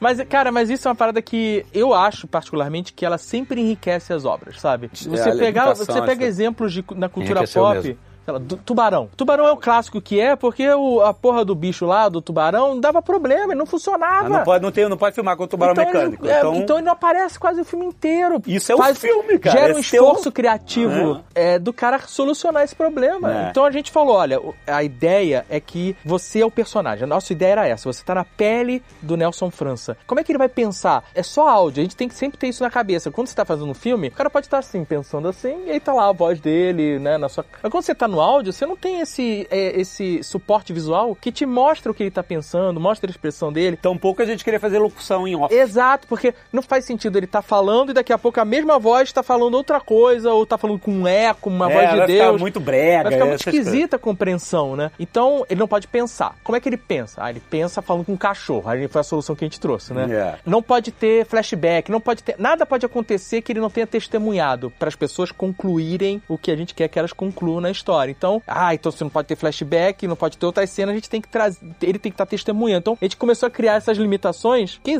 tornam o trabalho mais difícil, mas quando as soluções chegam, o resultado é melhor. Exato. Eu falei, claro, falei de brincadeira, né, Valeu? Mas o tem uma coisa que eu achei muito forte nesse trabalho, por mais que seja que tenha sido difícil realmente desenvolver, que seria impossível sem o Yabu, foi a coisa mais forte que eu já experimentei de mostrar e não contar. Que é uma, essa é uma máxima que a gente tem, né, em todas as, as, as formas narrativas, que é Show don't tell. é, show né? don't tell, né? É muito mais difícil, mas muito mais eficiente tu mostrar pro público, sei lá, o cara roendo a unha, coçando assim, do que dizer, ele estava ansioso. Aham. O público entende muito mais, vive aquilo muito mais. E no E a gente França, não tinha isso, não tem um visual. e no França é o show sem o show. É. É, o, É, exato. é, é quase assim, viva e não conte, né? A gente queria fazer que o público vivesse o que o personagem vive, sem que a gente enfiasse goela abaixo, né, cara? Então, realmente, foram limitações difíceis da gente lidar, mas eu acho que pro que é a série, eu acho que elas são indispensáveis. Eu acho que a série é, em grande parte, as limitações, assim como o nosso Nelson França, né? O, o França que a gente encontra, ele é quem é também por causa das limitações dele. Das limitações de caráter, de história e também da limitação da deficiência visual, né? Exato, exato. E aí foram dois anos trabalhando de- no, no roteiro, né?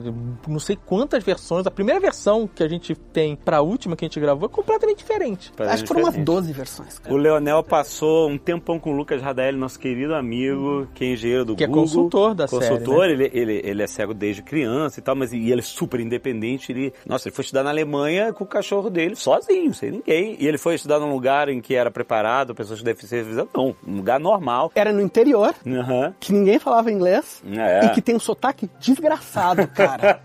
e, e ele não falava alemão. E a Tipo, gente, putz, Lucas, vamos conversar sobre isso. E, nossa, ele ajudou muito a construir o personagem. É, você tempo na casa dele com ele, Sim, né? eu até isso foi uma aquelas coincidências, né, o caos criativo, porque vocês me convidaram pra começar a desenvolver o Francis Labirinto sem saber que eu tinha experiência com pessoas com cegueira, que o meu pai ficou cego nos últimos anos da vida. Assim, ele foi perdendo a visão aos poucos, mas assim, a, a ponto de ele não conseguir fazer as coisas que nem uma pessoa que tem a visão, cara, foram mais de cinco anos. assim. Então eu convivia, eu morava com ele, então eu convivia todos os dias, cara, convivi, tive uma vivência que a gente não tem no, no Francis Labirinto, que é a diminuição da visão, mas eu tive a vivência de perto com as limitações. E daí depois, né, muitos anos depois, quando a gente já tava desenvolvendo a série, eu fui visitar o Lucas e eu vi o outro lado da perda da visão, que é o Lucas perdeu a visão com 4 anos, se não me engano, e ele, bom, ele, ele é um gênio, né, um, um cara, uma inteligência fora do normal, e ele foi capaz de se ajustar, então ele tem uma vida completamente, eu não sei se ele gostaria de usar a palavra independente, pra mim é independente. Ele tem uma vida completamente única dele e plena, completamente plena e usando ferramentas que a gente nem imagina. Né? A própria ajuda que ele pede das pessoas não é uma ajuda que a gente pede. Ele usa isso com uma naturalidade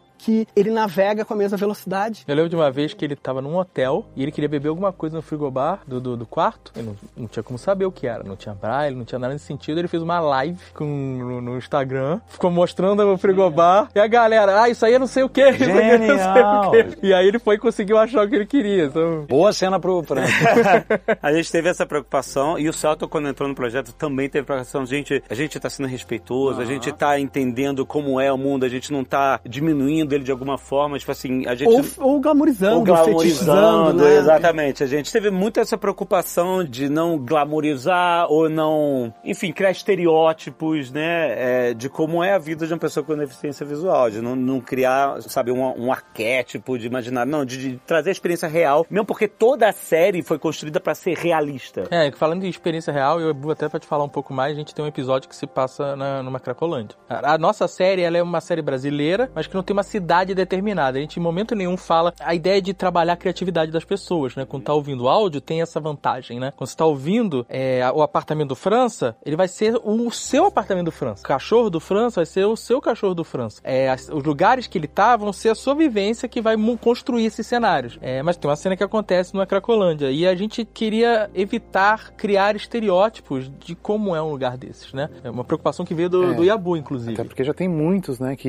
enfim, que a gente vê pela mídia, de que esses lugares são, obviamente, são muito associados à criminalidade, né, é, é indissociável, mas tem um fator que é pouco falado, que felizmente agora, né, com um pouco mais de conscientização, tem se tornado mais uma questão de saúde pública, né, e, e de uma preocupação social do todo, né, de que são pessoas que precisam de, de uma atenção primária, entre milhares de outras coisas, né. Porque é uma tragédia humana. cara. É uma tragédia humana e, e assim, e quando você tá lá, você entende o que é aquilo, sabe? Porque você foi lá. Eu fui lá para escrever esse episódio específico em que o França, a investigação do França o leva para esse lugar que é como se fosse uma Cracolândia. Você foi com uma ONG. É, eu, eu marquei com uma ONG que ia lá para fazer doações, né, que vai lá toda semana e tem muito. Acho que essa foi uma- talvez uma das coisas que mais me marcou, me, me marcou mais até do que a parte negativa. Foi a parte positiva, sabe? O quanto tem de gente de boa vontade e de consciência sobre o que é esse tipo de lugar, sabe? Que acho que são pessoas que precisam de ajuda e que o Estado não consegue prover e que tem outros interesses, tem outras coisas ali que, que mantém aquela coisa viva. Mas acho que tem pessoas que estão ali que querem ajudar ajudar. Exato, eu acho que isso fez parte de toda essa preocupação de todo o time que trabalhou, né, em fazer uma história de ficção, mas assim, retratar a coisa de uma forma respeitosa, realista, né, e, e- e fazer o França navegar por todos esses espaços, essas coisas que tornam a história, né,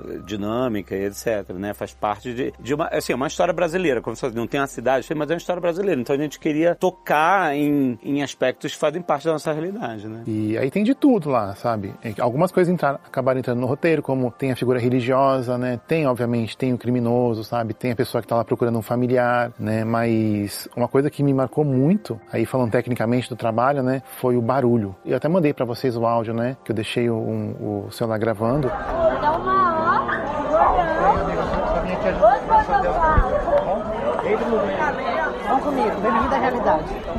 É um lugar muito, muito barulhento, assim, sabe? Parece, tipo assim, sei lá, saída de show, do tempo inteiro, pessoas andando, e é um volume muito grande, né, que eles do, do fluxo, que são as pessoas circulando por ali, é, seja usuários, seja pessoas ali para ajudar, ou, ou peso policiais. Tem muitas frases que acabaram entrando, né, no, no episódio, como, por exemplo, quando França chega ali no, no limiar da, das duas realidades, né, ele encontra com uma policial, e ela fala para ele, a partir daqui, você está por sua conta e risco. E foi uma coisa que eu ouvi, sabe? O policial falou pra você. Falou pra mim. Tipo assim, quer entrar? Pode entrar. né? A, rua é livre, mas você está por sua conta e risco. Se acontecer alguma coisa, mesmo que, assim, o problema é seu. E outras coisas mais chocantes, por exemplo, teve uma hora que eu fui abordado ali por uma uma traficante, na verdade. E eu acho que ela tava meio alterada, né? Acho não, com certeza ela tava meio alterada. Aí ela começou a bater assim no meu peito pra procurar uma arma, sabe?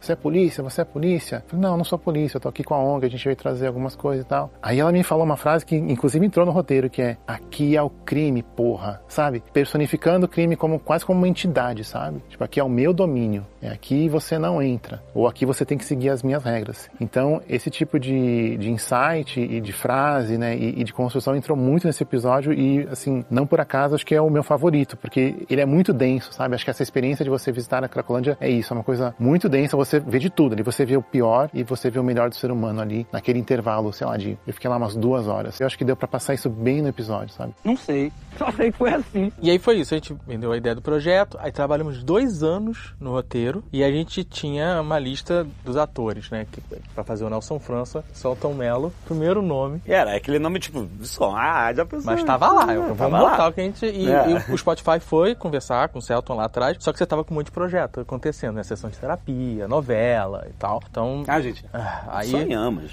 Mas passou-se um ano, falei, gente, vamos tentar voltar. O cara, um ano, né? Vai que. E o cara foi uma coincidência, porque no mesmo, no mesmo dia, um dia depois, vem você, ó, gente, meus contratos aqui acabaram. Se tiver alguma coisa aí, e aí o Spotify, tem, tem uma coisa aí. A gente tava, inclusive, foi engraçado, porque eu e o Alexandre, a gente tava em Nova York fazendo um, um trabalho para o Magazine Luiza, Samsung e tal. E a Spotify, ah, o Celto quer conversar com vocês. Ele tá em Los Angeles. E a gente ia voltar para casa, ia voltar pro Orlando, a gente mudou o voo, pegou, foi para Los Angeles para encontrar, para conversar, para contar da série, se Sara até, falou, pô, vocês não querem fazer um zoom antes, tipo assim, se conectar? Vocês não precisam vir aqui se vocês não quiserem. Tá? Não, Zé, tem que ser, tem que ser ó, cara a cara, a gente tá aí, ó, relaxa, já comprou a passagem, ele vai tá aí. E aí foi legal, a gente, pô, ficou Foi, é, quatro é, horas É, conversando. porque na verdade a gente falou de 200 mil coisas, além do França. É, além da minha... É, exato. de lá saiu já a ideia do projeto do livro. Exatamente, né? é, exatamente, E é. outras possibilidades de coisas que a gente quer trabalhar junto no futuro. É a construção do França, né? A gente tem que falar Pô, isso. temos que falar disso, exatamente. Porque o França era uma coisa no, no- no roteiro, e aí a gente sabia que o Celton, além da gente ser muito fã e de ter a voz muito Marcante. re- marcante A experiência de dublagem A pra gente era muito trabalhar era, era algo muito importante. Mas a gente sabia que o Celton tinha uma experiência, uma vivência de saber construir esse personagem. Justamente, sabe? O Celton tem a comédia, ele tem o drama, ele tem E esses tem as frases, tem as o, frases, o exato. velocitar, sabe, É. negócio que fazem o personagem ter uma, uma, uma personalidade, né? Você, ele, ele deixa de ser só um boneco, né? E passa a ter vida de verdade, É. né? Vai, foi uma parte deliciosa, porque foi nós, exatamente nós aqui, a gente começou a Zoom, é, dois episódios por vez, porque, porque era trabalhoso, né? E a gente ficava, pô, aqui podia falar uma loucura dessa. Aí eu acho que eu, acho que eu fui viajando, né? Falando um monte de coisa e vocês foram meio notando ou gravando pra A gente gravou. depois né? pegar e. Porque você, como você falou, você tem essa experiência de dublagem que você tem que fazer tudo correndo, já vai montando personagem quando você tá lendo, e Aham. isso aconteceu, né? Exatamente. Mas o que mais me marcou nessas leituras, que foi muito rico pra gente, a gente nunca tinha passado por isso, uma experiência completamente nova. A gente já tava muito imerso na, na história de várias versões e muda e acerta. E foi legal porque você veio com uma mente fresca, né? É. Uma, uma visão completamente sem é, amarras, né? E você trouxe a sua visão do França, que era importante, era o que a gente queria. O Jovem Nerd, a gente se habituou a trabalhar de forma colaborativa, né? Então, é- são sempre trabalhos em conjunto que acontecem com, conosco. Quando você veio já querendo fazer, vamos fazer leitura, que foi ideia sua, vamos fazer a leitura de roteiro e tal, e aí eu acho que tem que mudar isso, mudar aquilo, a gente nunca em momento nenhum falou, puta, lá vem esse cara querendo mexer na... Não, a gente ficou maravilhado, assim, nossa, o França que a gente tinha escrito até aquele momento era um personagem bem diferente do França que a gente tá entregando agora. O que você, a, a fragilidade que você trouxe pro personagem, nosso França era, você não sei se você lembra, era um cara mais durão, um, meio um brucutu, sabe assim, e você, não, esse cara tem que ser mais frágil, Eu lembro do momento em que tu falou, Celton Hall. Eu acho que esse cara tem um humor. Eu não sei se exatamente com as palavras que tu usou, mas acho que esse cara tem um humor, ou esse cara é meio engraçado. E que tu começou, eu acho que foi num, num diálogo com o porteiro do prédio do Franco. Tu começou a botar aquilo. Aí fala É. de jogo do bicho. E, cara, aquilo assim, na minha cabeça, aquilo foi como se tipo, tivesse acendendo uma luz. assim. Que todo aquilo, não só do jeito assim, tipo. Era um personagem muito depressivo, muito pra baixo. É, ele era bem muito- pesado no Ele começo. era muito pesado e ele adquiriu uma outra camada. Como também assim, eu, ok, parece que abriu uma porta, entende? Agora parece que tá tudo completo, a gente tem acesso a todo o França. né? O Celton criando essas coisas, inventando isso, a gente gravando pra depois ter a referência e tal das criações, e a gente fazendo um super poker face, assim. Profissionais. Não, super profissional, assim. Você ia tomar uma água, Celta, a gente ficava... Aí Aí você eu voltava, a gente... Vamos, vamos continuar a leitura. Aí depois ia na gravação mostrar pra Agatha, entendeu? Olha tá vendo aqui, mas... Isso foi muito do caralho. E aí depois eles dois, tipo assim, ó, pega as gravações aí e, e eles rees- reescreveram o França inteiro, entendeu? E é legal que mu- mudou nossa maneira de trabalhar. Porque, bom, eu morava em Porto Alegre e o Iabu em São Paulo. Daí, nesse meio tempo, eu me mudei pra São Paulo. Então, a gente estava muito acostumado a trabalhar, cada um separado. Depois disso, por todas essas coincidências, a gente começou a trabalhar fisicamente juntos. Ah, que legal. O Iabu foi lá pra casa, comprou, tipo, um monte de vinhos e queijos.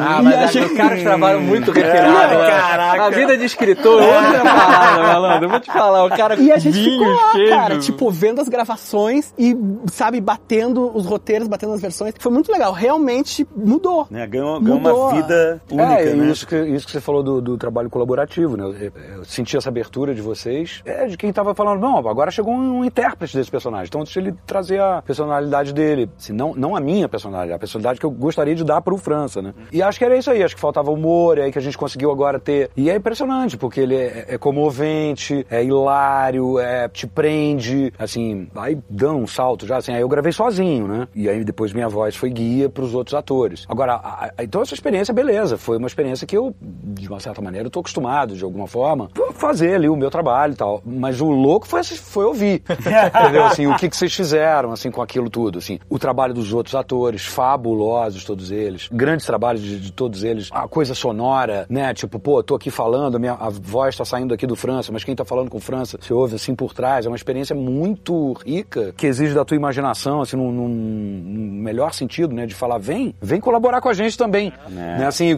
né, sei lá, eu fiquei lá brincando com um cachorro imaginário no estúdio, e aí eu vou ouvir, tá lá o cachorrinho, tá lá, vindo com a patinha, não sei o que, sobe. Você sente o cachorro chegando aqui, botando a patinha aqui. E aí, sei lá, na minha viagem, eu tinha o cachorro, meu cachorro que morreu, o Fox. Então eu fico imaginando ele, assim. Você vai pensar no outro cachorro, você que tá vendo a gente vai pensar no, no outro cachorro. Então, assim, é- é- isso é muito legal, né, cara? É muito experiência rica, maneira. Encontro muito feliz esse nosso, né? Foi. Um encontro, assim, rico, né? É, é- é criativo, né? Um encontro criativo bom. M- Nosso. Depois com a chegada deles, que aí, aí, aí veio eles. Assim, muito, muito... Abriu... Não, e aí abriu um monte de porta pra mim, assim, pô, esse negócio que vocês fazem é coisa. E aí mundo da, da, da, da RPG... Como é que é? RPG. RPG, é, Ozob. Ozob. É, coisa do... do, do, do, do- do- Tulo, Rafigano. Cara, assim, eu falava, o que que esses caras, velho? E eles não, eles não dormem, gente. Eles não têm. Eles não têm, eles não dormem. O que eles fazem, cara, é, é, é nerdcast, nerdota, né? Coisa, é livro. O outro escreveu um livro. Aí eles não escrevem um livro. Não, ele não escreve um livro, ele escreve três volumes de um negócio desse tamanho. Esse aqui escreve seis livros. exato. Então, assim, caraca, é uma galera muito, muito Mas criativa. esse negócio de não é- dorme que você falou é muito doido, porque nas vésperas a gente gravar com você, é, eu tava lá revisando o roteiro, eu fiquei duas noites sem dormir, tava tenso, porque é a primeira vez, a gente vai gravar com o Celton Mello, não é, sabe? É isso, tá acontecendo. E aí eu revisando o roteiro e tal, aí cheguei numa hora e falei, tem um objeto que era um alicate, ele mudou pra outro objeto, eu não vou dizer qual era porque eu não quero dar spoiler. E aí eu tava lendo o roteiro e falei, esse objeto não pode ser um alicate, tem que ser outra coisa, tem que ser isso aqui. Aí eu, madrugada, Yabu, tem que ser isso aqui, não pode ser ele, tá bom, eu, eu vou Aí- mudar aqui, eu vou mudar. Aí como é que faz pra mudar? Porque eu tava aprendendo a, a- a mexer no, no, no Final Draft. Aham. Porque não era só trocar a palavra, ele tinha consequências, trocar Tinha objeto, consequências, são exato, né? consequências. E, eu, Exato. e eu fiquei lá, então, Ctrl F pra achar a palavra. Aí, aí fiquei em todas as páginas que ela aparecia pra mudar e depois ver se tava coerente, sabe? A consequência Nossa, desse outro objeto. mas fez né? uma diferença grande, assim, cara, foi tipo nos 45 de gravar, sabe? Nossa, tipo, é. antes de eu embarcar. Aí cheguei em Nova York, comecei a imprimir os, né, o que é mais legal com a folha, com papel, porque você vai anotando. Imprimi duas versões, papel pra cacete, carregando aquele papel pra todo lado, no estúdio. Mas foi uma experiência muito legal também, cara, de, de, de gravar, que a gente acabou, né, gravando em Nova York, porque o sol tava lá, então a gente tava nos Estados Unidos, então, ah, mais fácil, vamos, vamos, vamos gravar em Nova York. É, e foi uma experiência muito legal, todo dia de manhã, que aí eu fiz, fiz trabalho de tudo, negócio de showrunner, não tem esse glamour. Ah, trabalho- eu imprimi o roteiro, Comprava brownie. depois dia de manhã eu acordava e a gente gravou nos estúdios que são da Gimlet, né? Que fazem parte do, do grupo Spotify. E era no Brooklyn. Então eu, acordei, eu fiquei, peguei um hotel no Brooklyn pra ficar próximo. E todo dia de manhã eu acordava, pedi Uber do Celton pra ele chegar no, no estúdio. E ia lá, comprava os cookies e ia andando com uma caixa de, de cookies ou de brownies. Que os brownies eram melhores que os cookies, inclusive. Pra gente começar o dia e tal. Mas foi, foi uma experiência muito legal, cara. Assim, muito Foi. E, incrível. E, o Celton, cara, é uma máquina, né? Teve um dia que ele gravou cinco episódios uma Foi, vez só, né, foi. cara? A gente embalou, né? Cara, que a gente embalou. pegou o embalo, é. Como é que você viu, tipo assim, quando você, beleza, você já conhecia o roteiro, você, tipo, na hora de gravar essa embalada, tipo, Eu acho que você pega o espírito, você já tá fazendo o personagem, você já tá curtindo ser ele, né? Então eu acho que você já vai, já vai inventando outras loucuras também durante. E assim, acho que foi um dos trabalhos onde eu mais dependi da direção na vida. Porque assim, tinha muita coisa que eu falava, mas eu falava assim, mas como é que vai ser isso aqui quando estiver pronto? Então assim, tava lá o Dave pra falar assim, não, aí nessa fala você projeta mais porque você tá na rua, tá chovendo, então você precisa, né, tá com aquela dificuldade ali, cachorro, chuva. Aí na seguinte você entrou, já ajeitou o cachorro ali no coisa, então assim, sabe? é a visão total da É, coisa, total, né? e tá tendo uma obra, não sei onde. Então, assim, primeiro teve a minha, a minha imaginação também. Eu fui público também. Uhum. Primeiro, assim, né? Assim, de, tá, então tá chovendo. Deixa eu imaginar que tá chovendo. Deixa eu imaginar que o cachorro agora tá aqui do meu lado. Então, assim, por isso que eu digo, quando eu ouvi pronto, eu falei, uau, tá lá a chuva, tá lá, tudo aquilo. Ele ele não me enganou. tudo aquilo que o Dave falou, aqui você tá meio baixado porque vai tá árvore, não sei o que, tá o barulho da árvore, tá o barulho do... Eu falo, caraca, que riqueza. E a capacidade de vocês também, assim, é brilhante mesmo, assim, de, né, de escrever um negócio e, e já saber o que vai dar, muita experiência, né? Mas assim, cara, a trilha, né, que vocês falavam, assim, Trilha pô, a trilha, é trilha maneiríssima. é. Vitor Parolin, que está aqui na Ah, coisa também, um belíssimo colaborador do Spotify, sempre junto com a gente ali, dando também seus pensamentos, ajudando a criar junto ali também. E agora, E- muito você falou do- da chuva, né? Eu lembrei agora que a gente tava já na pós-produção, né? Fazendo a montagem, botando já sound effects, a montagem já tava feita, na verdade. E aí tinha essa cena da chuva e eu não tava satisfeito com o som da chuva, sabe assim? Não é isso que, não é isso que a gente precisa aqui. E aí um dia tava chovendo, eu saí com um guarda-chuva, capa de chuva e tal, aí abri Gravou o guarda-chuva. chuva? Não, eu fiquei tentando achar o som que eu queria. Aí eu liguei, abri o guarda-chuva e não, puta, não é isso aqui, não é esse som. Aí eu fechei, aí eu botei a capa e botei o, o capuz assim. E aí esse som que era o que eu precisava, sabe?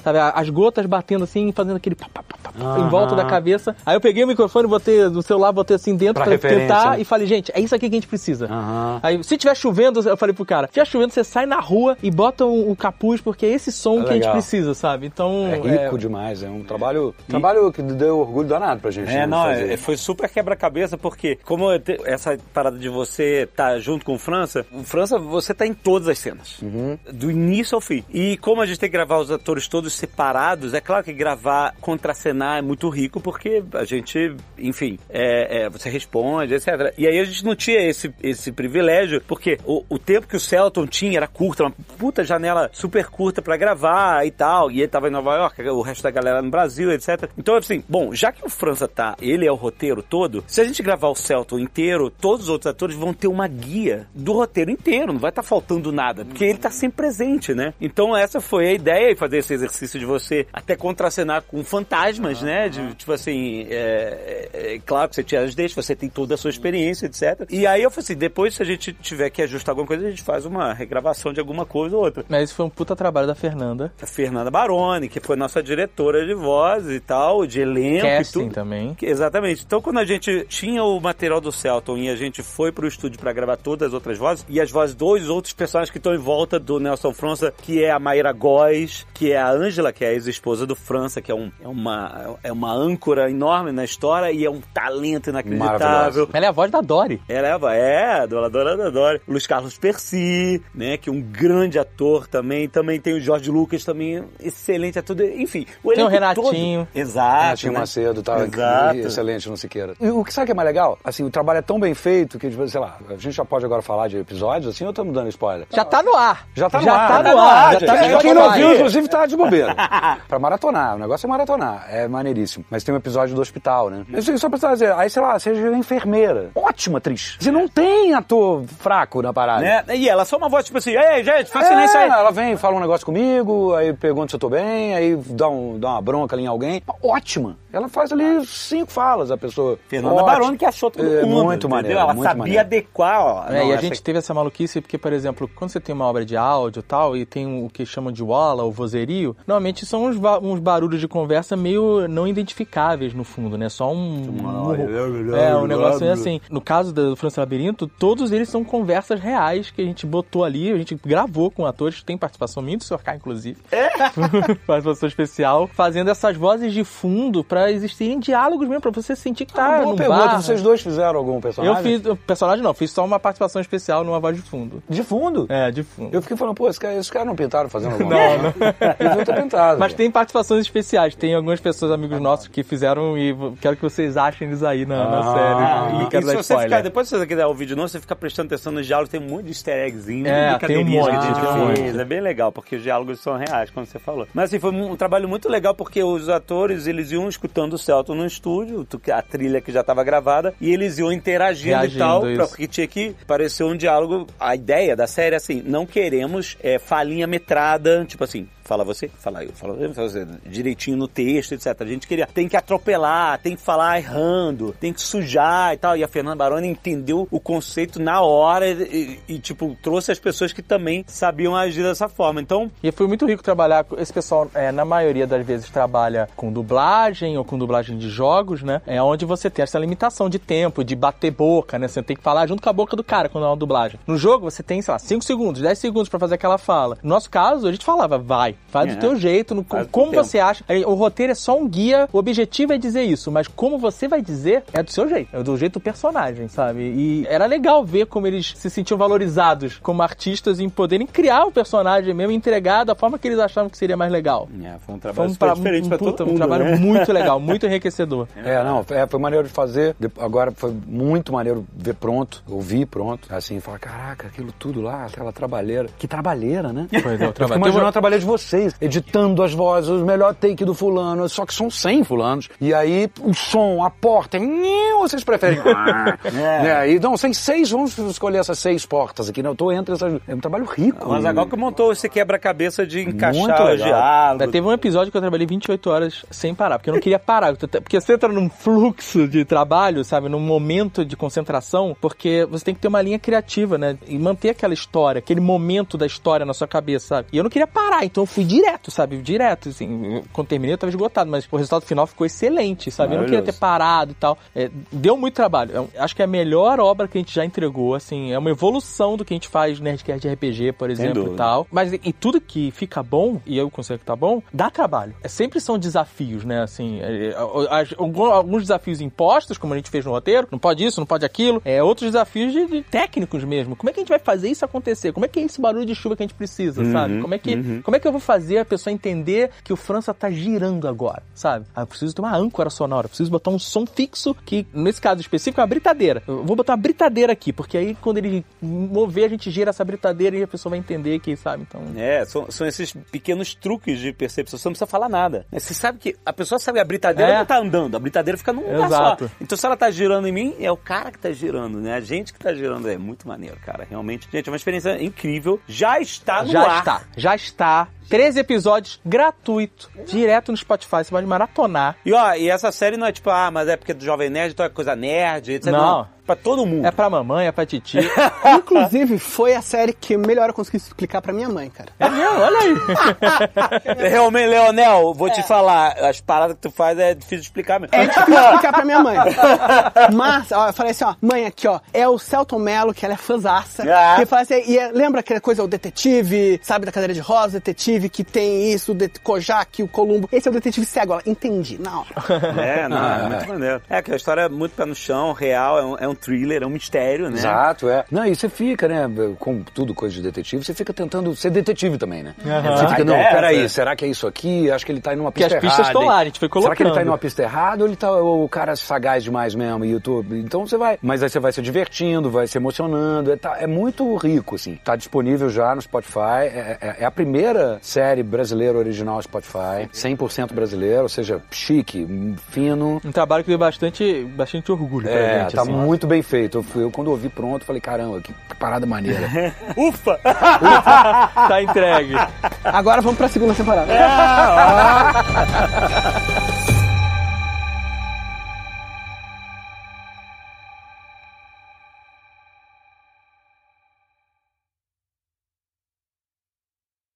Este Nerdcast foi editado por Radiofobia, podcast e multimídia.